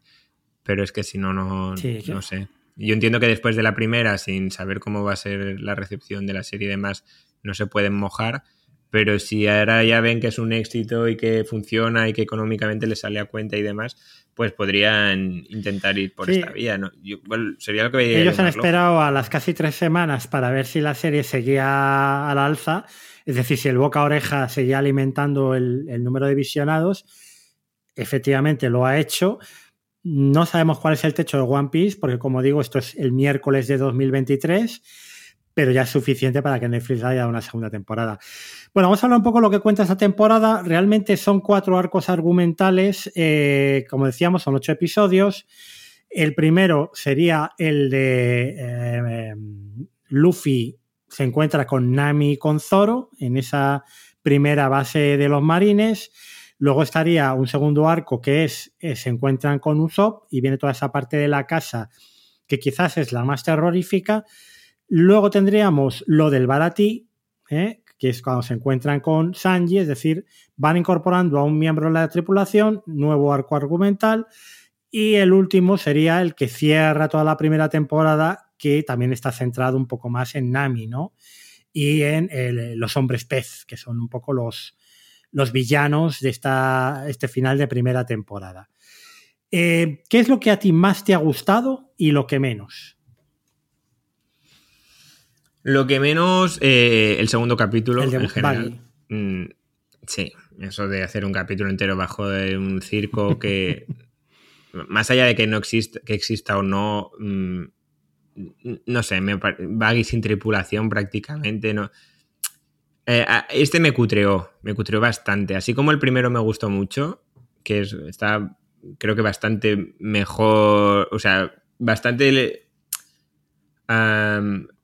era bastante ambicioso para, a la hora de adaptarlo, porque realmente luego la trama tampoco es que sea eh, muy importante, ¿no? Para lo que viene después en el futuro en cuanto al villano y demás. Estaba, encuentro que fue bastante ambicioso esa adaptación. Pero el segundo ya dije, hostia, qué bajón. Como sea todo igual, mm, mal asunto. Luego, por suerte, remonta, ¿no? Pero yo, creo que es lo que más me flojeó de toda la serie. Este segundo capítulo, el, el de Baggy, que luego es un personaje bastante importante y, que no le hacía justicia ¿no? a la importancia que tiene eh, más adelante en la serie. Em, y lo que más me ha gustado, eh, yo creo que los personajes principales, mm, la tripulación en sí, creo que están bien elaborados, creo que se los están desarrollando eh, sus relaciones interpersonales de una manera em, más seriéfila por así decirlo, que hay como una especie de tonteo entre Nami y Zoro, que eso en los cómics ni existe, ¿no? Sí, hay muy buena relación entre todos, pero te lo intentan hacer ver como, bueno, intentan desarrollar, ¿no? las relaciones interpersonales entre los personajes y, eso, eso me gusta, me gusta, porque es algo diferente, de una manera diferente de verlos. Tú en, el, manga y el anime sabes que se quieren mucho, que son todos muy amigos, que harían cualquier cosa el uno por el otro, pero al no interaccionar activamente uno con el otro, eh, más allá de los diálogos puntuales y demás, mm, me resulta curioso y, atractivo ver esta, esta, manera de relacionarse entre ellos. Cuando están, por ejemplo, bebiendo en la taberna, que son como escenas cortitas y demás, eh, creo que es un gran acierto. A mí lo que menos me ha gustado son algunos detallitos de guion, que no sé si estarían en el manga o no. Por ejemplo, de cara al final, eh, mi hermana se entera de que yo he estado ahorrando para comprar la isla, porque qué casualidad, justo lo he enterrado en la tumba de mi madre y está mi hermana ahí cuando la estoy desenterrando. No, no, la, hermana era consciente de todo en el manga. Claro, aquí. No, no, no, no se eh, odia. Son estas cosas de. Eh, tiene que pasar esto porque sí, porque eh, lo tenemos que contar de esta manera porque no lo hemos podido contar antes. Mm, bueno, son pequeños roces que la adaptación te chirrían un poco, ¿no? Digamos. Es verdad que a mí también el segundo episodio fue el que se me hizo más lento, ¿no? Y más. menos interesante, porque quizás también es como un un poco botella, la acción no, no avanza en ese episodio, se queda ahí encapsulada en el circo. Y luego lo que más me ha gustado, bueno, pues, pues aparte de, ese eh, Luffy, de ese Iñaki Godoy, que, que, es que transmite una felicidad, una energía en, en este mundo y en el suyo, ¿no? Tan chungo, donde realmente es que eh, no hay mucha esperanza de vida en ese mundo. Y, aquí cuando sientes el telediario, el telediario también te dan ganas más o menos de lo mismo. Sin embargo, es un mensaje positivo, es un mensaje que a veces dices, bueno, este tío está flipadísimo, ¿no? Que, que ya ha desayunado, que yo también lo quiero desayunar. Pero no, es, él es íntegro, él tiene muy claro dónde están las cosas, tiene que defender a sus amigos, eh, cuando se tiene que poner serio, se pone serio, y sin embargo su forma de ser es tremendamente positiva y, tremendamente siempre eh, de ir hacia adelante, ¿no? Y, ese es, eh, lo podemos enlazar ya un poco con, con, los temas de la serie, los temas que subyacen, el de perseguir los sueños, ¿no? perseguir los sueños propios como forma de avanzar en la vida, como algo que es irrenunciable. Él realmente a Kobe le dice, eh, bueno, pues si, quieres ser marine, eh, ¿qué le vamos a hacer? Eh, vamos a ser enemigos, pero es que tú tienes que perseguir tu sueño, yo tengo que perseguir el mío, ¿no? Y, también esas relaciones de padre-hijo un poco paterno-filiales entre Garp, Luffy por un lado, pero Garp y Kobe, que yo no sé si en el manga existía esta relación paterno-filial entre Garp y Kobe, porque Kobe parece que ocupa el lugar de, Luffy, ¿no? Eh, para, su abuelo. Ahora ya lo podemos decir, porque estamos hablando de, spoilers, ¿no? Sí. No, no, no, está tan desarrollado, al menos, ya te digo, eh, Kobe desaparece desde la isla mm, inicial. Lo ves luego en las portadas eh, que, he comentado, la historia de portadas, entrenando con una persona con un sombrero de perro, no sabes quién es Garp, no sabes que es el abuelo de Luffy, hasta muchísimo más adelante, lo que aquí sería la temporada 4 o así, ahí ya se desvela el secreto. Esto es, un material que han adelantado mucho, supongo que con alguna finalidad, pero esto en el, en el manga y el anime no lo sabes hasta, hasta muchísimo después. Quizás por, porque si en la serie lo dejan eh, para dentro de unos años, eh, hubiera quedado como un poco impostado, ¿no? Como de repente se han sacado esto de la manga, ¿no? Puede ser. Yo imagino que tiene una finalidad. Y la relación de Garp y, y, Kobe es, de, de, su heredero, ¿no? Del heredero de su ambición, del heredero de, de, una marina justa. Cuando, claro, es que mm, no se me ha visto mucha cosa de la marina, pero la, la marina por lo general es bastante corrupta, bastante subyugada al, gobierno mundial y a las altas esferas. Todo esto lo tienen que desarrollar más adelante, ¿no? Pero están los mandamases, que son unos seres despreciables, luego el pueblo llano y la marina eh, defiende a los mandamases, y luego hay excisiones de la marina que tienen mm, mentalidad propia, entre ellos Garp, bueno, en fin, que esto lo van desarrollando más, ¿no?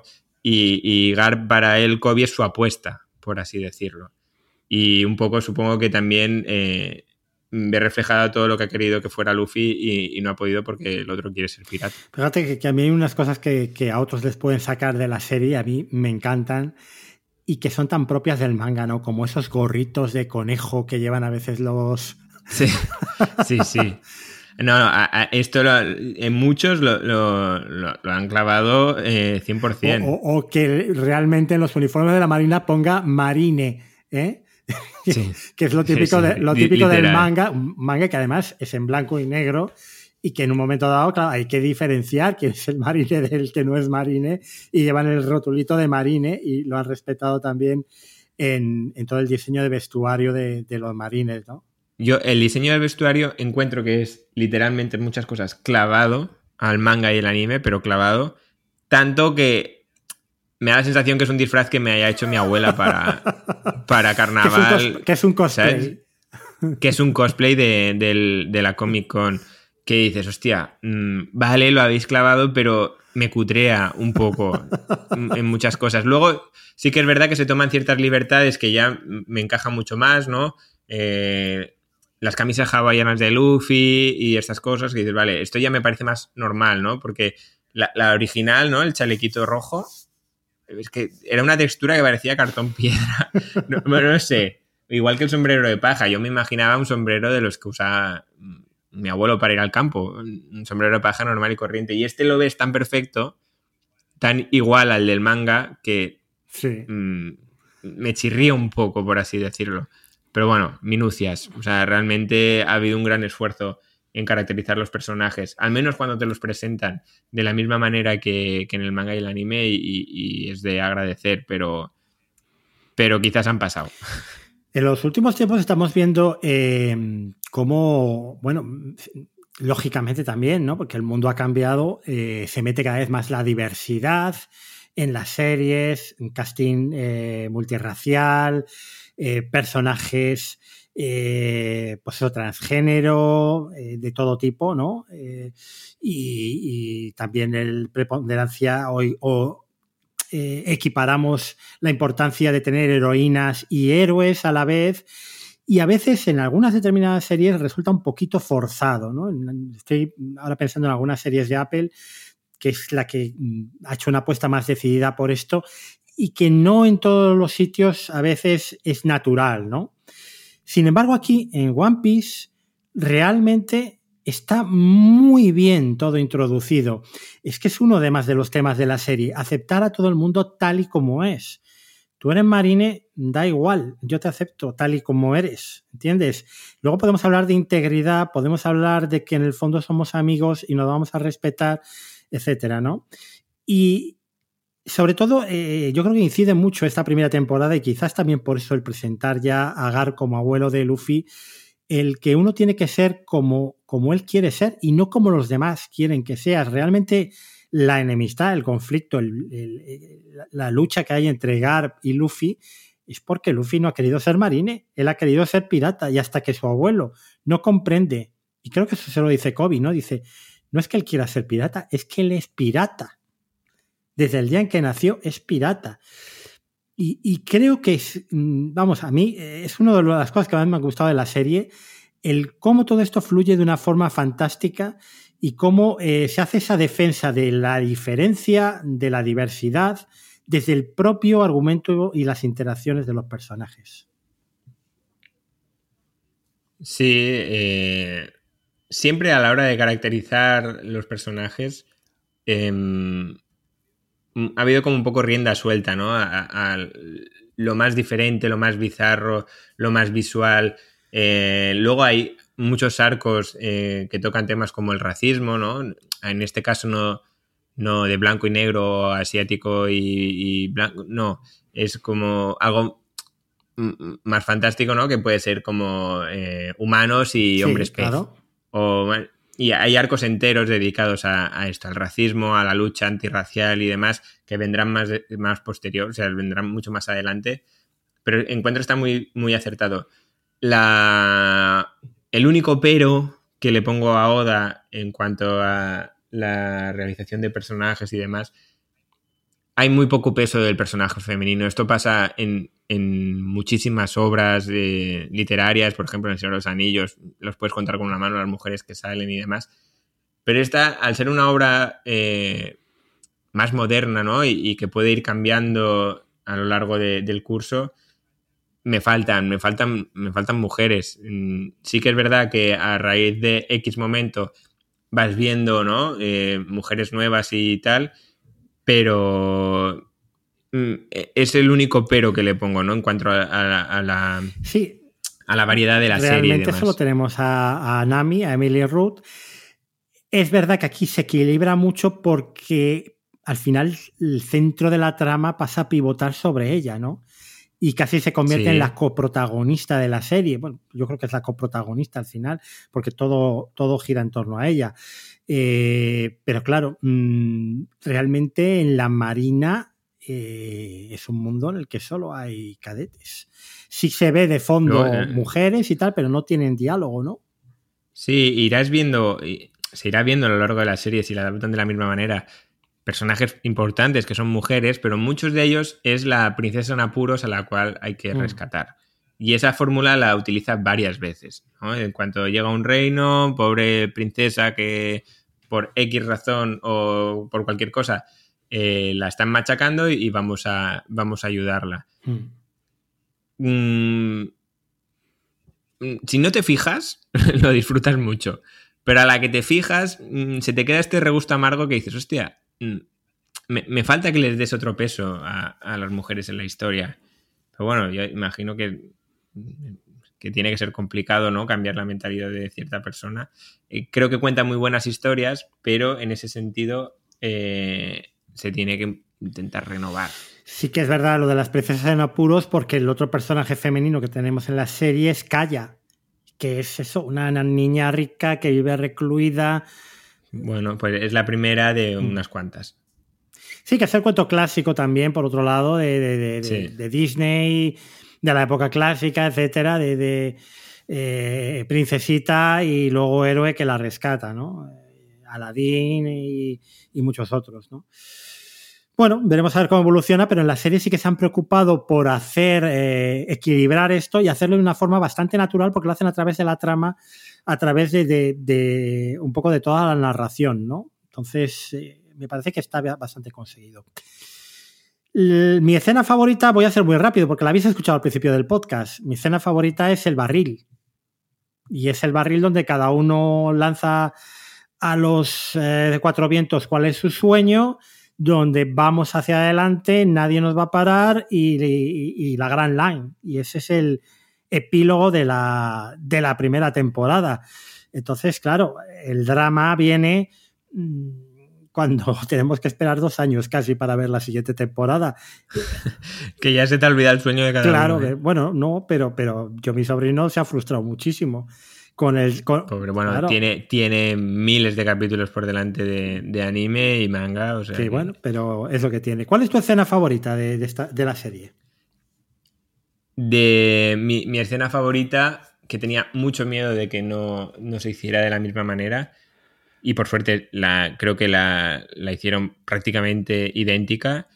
Es eh, cuando Nami ha tocado fondo y, se está mm, apuñalando a sí misma el, tatuaje y, y, tiene ese. Bueno, es que realmente es el, pico dramático ¿no? de esta primera temporada que le implora ayuda a Luffy mm, llorando y Luffy le, le deja de, protectora de su gorro y le dice un poco como, ¿por qué no me lo has pedido antes? Sí, sí, Y ahí se acepta, ¿no? Que confía en Luffy, que va a pasar a formar parte de la tripulación y, bueno, y, como que ahí se reafirma, ¿no? La amistad y la lealtad que se tienen uno al otro en esta escena y para mí es, bueno, siempre que la, la revisaba en el manga o o en el anime era uno de mis momentos favoritos y aquí por suerte lo han respetado y lo han hecho igual o prácticamente igual y es la que más me gusta. Yo también me, gusta mucho la despedida final de, Luffy y de Kobe.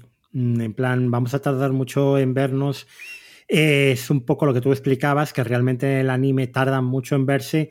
Yo no descarto que la segunda temporada eh, tengamos una pequeña trama para Kobe, para no olvidarnos de él, Puede ser, puede ser que sea una trama ficticia o inventada o cualquier cosa que te la muestren. puede ser, ¿no? Veamos su evolución un poco para que luego, igual en la tercera temporada, no aparezca todo, todo tochado, ¿no? Digamos. claro, pero. ¿De dónde ha salido este? En el manga y el anime eh, fue, fue el acierto, porque está tan cambiado que te cuesta identificarlo hasta que dices, escucha, mira, soy Kobe. Y todo el mundo, hostia. Dame la dirección de tu gimnasio, ¿no? O algo así. Sí, sí, un poco sí. Y de hecho se le cura la miopía y todo. bueno, bueno, bueno, bueno. Esto es fantástico. Las clínicas en, en el eh, Blue, East Blue, ¿no? East Blue. Estamos en la saga de East Blue todavía. Aún estamos en el East Blue, sí. Bueno, pues vamos a acabar eh, diciendo que eso, que la temporada se renovó hace unos días, eh, la serie se renovó para una segunda temporada, que los tiempos que corren de Netflix, aunque por otro lado, si no renovaba esta, no sé qué, qué es lo que iba a renovar, eh, dicen, eh, yo por lo que he oído, no sé si era Oda el que lo decía o era alguien de Tomorrow Studios, que hay material mínimo para 6, pero que se pueden hacer 16. No creo que Netflix haga. No, hay material para aburrir, pero piensa que este ha llegado al capítulo 51. Eh, o 53 y vamos por el 1098 en el manga. O sea, Mi sobrino se pensaba que iban a encontrar el One Piece al final de la primera temporada. O sea que por eso, por eso se lo tragó todo de golpe. Pero bueno, en fin, ¿qué le vamos a hacer? Y que tú nos puedes decir, ¿no? ¿Cuál es el futuro más allá de lo que podemos prever que es esa alianza entre Baggy y, el, Mora? ¿Es, el, la otra pirata? Alvida, Alvida, eso es, Alvida y Baggy, la Grand Line que tendrán que llegar y, ese nuevo villano que es el Capitán Smoker. Bueno, esto yo pensaba que iba a ser el punto y final de, esta temporada 1, la introducción de Smoker, eh, la alianza de Alvida y, y Baggy y, cómo y, cómo final y cómo dónde lleva esa alianza, ¿no? Yo pensaba que quedaba un capítulo más, de hecho, me sorprendió que acabara ahí. Pero bueno, también puede ser un buen punto de partida de la siguiente temporada en, Lockdown, que es la, serie esta, que es la última isla de East Blue, y la entrada al Grand Line. Que luego las tramas, a partir de aquí, en mi opinión, cada vez van mejorando, son más elaboradas, los personajes están mejor escritos. Eh, los picos dramáticos, como el que te he comentado con Nami, Mm, se van haciendo eh, más seguidos. No, no es todo una jauja y una comedia como es hasta ahora. Eh, así como estos primeros capítulos en cada isla podía, podría em, eh, durarte unos 10 capítulos de manga, 8 capítulos de manga y tal, cada vez se van alargando más. Se van haciendo igual de 30 o 40. De hecho, hay algunos de, que pasan de los 100 capítulos en una sola isla, en una sola trama. Eso también hace que puedas disfrutar quizá un poco más de los personajes en esa isla, las, peleas son más elaboradas, que al fin y al cabo muchas de las cosas que les gusta a, los fans de One Piece son las peleas bizarras, los poderes cada vez más idos de, lo normal, ¿no? Em, bueno, todo esto que cada vez va evolucionando más y cada vez va gustando más y, cada vez va siendo más exagerado, quiere decir que Netflix tiene que poner más pasta, porque es que si no se van a quedar cutres, cutres. O sea, no, no, no, sé cómo lo van a hacer. Mm, tengo mucha curiosidad cómo lo pueden hacer, porque eh, considero que ha, sido bastante decente ¿no? lo, que han hecho las, en esta primera temporada pero también he de decir que era la temporada más fácil de adaptar. Eh, creo que se podía hacer muchas cosas con trabajo de estudio, con muy poco exterior, eh, con los barcos y demás. Y en las siguientes islas o las siguientes temporadas vamos a ver que la trama se centra más en islas que mm, igual son islas desérticas o islas eh, completamente nevadas o, o yo qué sé, una isla bajo del mar o una isla cualquier cosa, pero que son islas que hay que caracterizarlas de una manera mm, mucho más elaborada, con mucho más dinero y no sé cómo pueden, cómo van a poder. el diseño de producción cuesta sus perras, vamos a decir, ¿no? Sí, sí. Si este ha costado tanto dinero y era lo más fácil de adaptar, porque al fin y al cabo, salvo. Salvo el Barati y los hombres pez, considero que lo demás era bastante, bastante caracterizable, ¿no? Las bizarradas que te vienen eh, en, los siguientes capítulos, no sé cómo las van a poder hacer. Bueno, pues veremos a ver lo que se quiere gastar Netflix. Va a depender mucho también de lo que, de lo, que se vea la serie de aquí a Navidades, ¿no? Si dentro de un mes nadie se acuerda de One Piece o si verdaderamente todos esos niños que todavía queda por verla, jóvenes, incluso adultos, que nos, hayan escuchado la primera parte del programa y se animen a verla, algunos la han dejado al principio, bueno, que la retomen si, si quieren, pues de ahí dependerá que haya más One Piece con más dinero o con menos dinero y que no nos pase como la rueda del tiempo, ¿no? Que pasó de ser el Señor de los Anillos a, Estudio 2, eh, que parece teatro filmado. Bueno, pues hasta aquí el primer episodio de Over the Top Plus. ¿Qué tal, Gerard? Pues muy bien. ¿eh? Al principio notaba oh, yo también. ¿eh? Nos tenemos que ir nos iremos conjuntando también un poco mejor, que hacía mucho que no, no grabamos juntos también, ¿eh? Muchos años, muchos años. Yo luego seguí con Cinemateca con, con Iván, con Joan y con Jesús, pero ya por una cosa u otra lo, acabamos dejando y hacía años realmente que no, que no grababa nada y, tenía como el gusanillo y, hace poco se me despertó y cuando me lo propusiste la verdad es que yo me acordé de ti cuando, cuando mm, bueno, iba a empezar a ver One Piece dije, y esto, claro, yo tengo que llamar a Gerard y preguntarle, a ver, que hace mucho que no hablamos. Así que, bueno, pues dentro de un mes aproximadamente volveremos aquí en el Over the Top Plus a contaros lo más destacado, no muchas noticias, porque esto no es un podcast de noticias, pero sí comentar lo más destacado del mes en cuanto a proyectos, etcétera, de cada plataforma, de forma muy breve, lo que estemos viendo en curso y analizaremos una serie eh, que hayamos visto los dos. Igual no sé si que haya acabado o que esté a punto de acabar, porque a veces es complicado tener una serie que haya acabado justo antes de grabar. Entonces igual hemos visto ya un montón de episodios y podemos hablar de ella tranquilamente. Por mi parte nada más. Eh, pues nada, muchas gracias por estar aquí de nuevo y, y que esperemos que le guste a los oyentes. Eso, por favor, dando cariño. No, para mí un placer enorme, un placer enorme volver a esta comunidad que yo os seguía oculto entre el anonimato de internet, pero... Ahora, ahora. Pero un, placer, un placer. Eh, cuando se publique, el viernes a primera hora te meto ya en el canal. ¿Eh? De momento mantendremos el suspense. Para los insultos y... no, no, gente muy pacífica. Ah, esto no es como en Twitter, ¿no? En Telegram la gente se porta muy bien. Además hay gente como Kutlas, Kike, etcétera, que seguro que se alegra mucho de volverte a escuchar.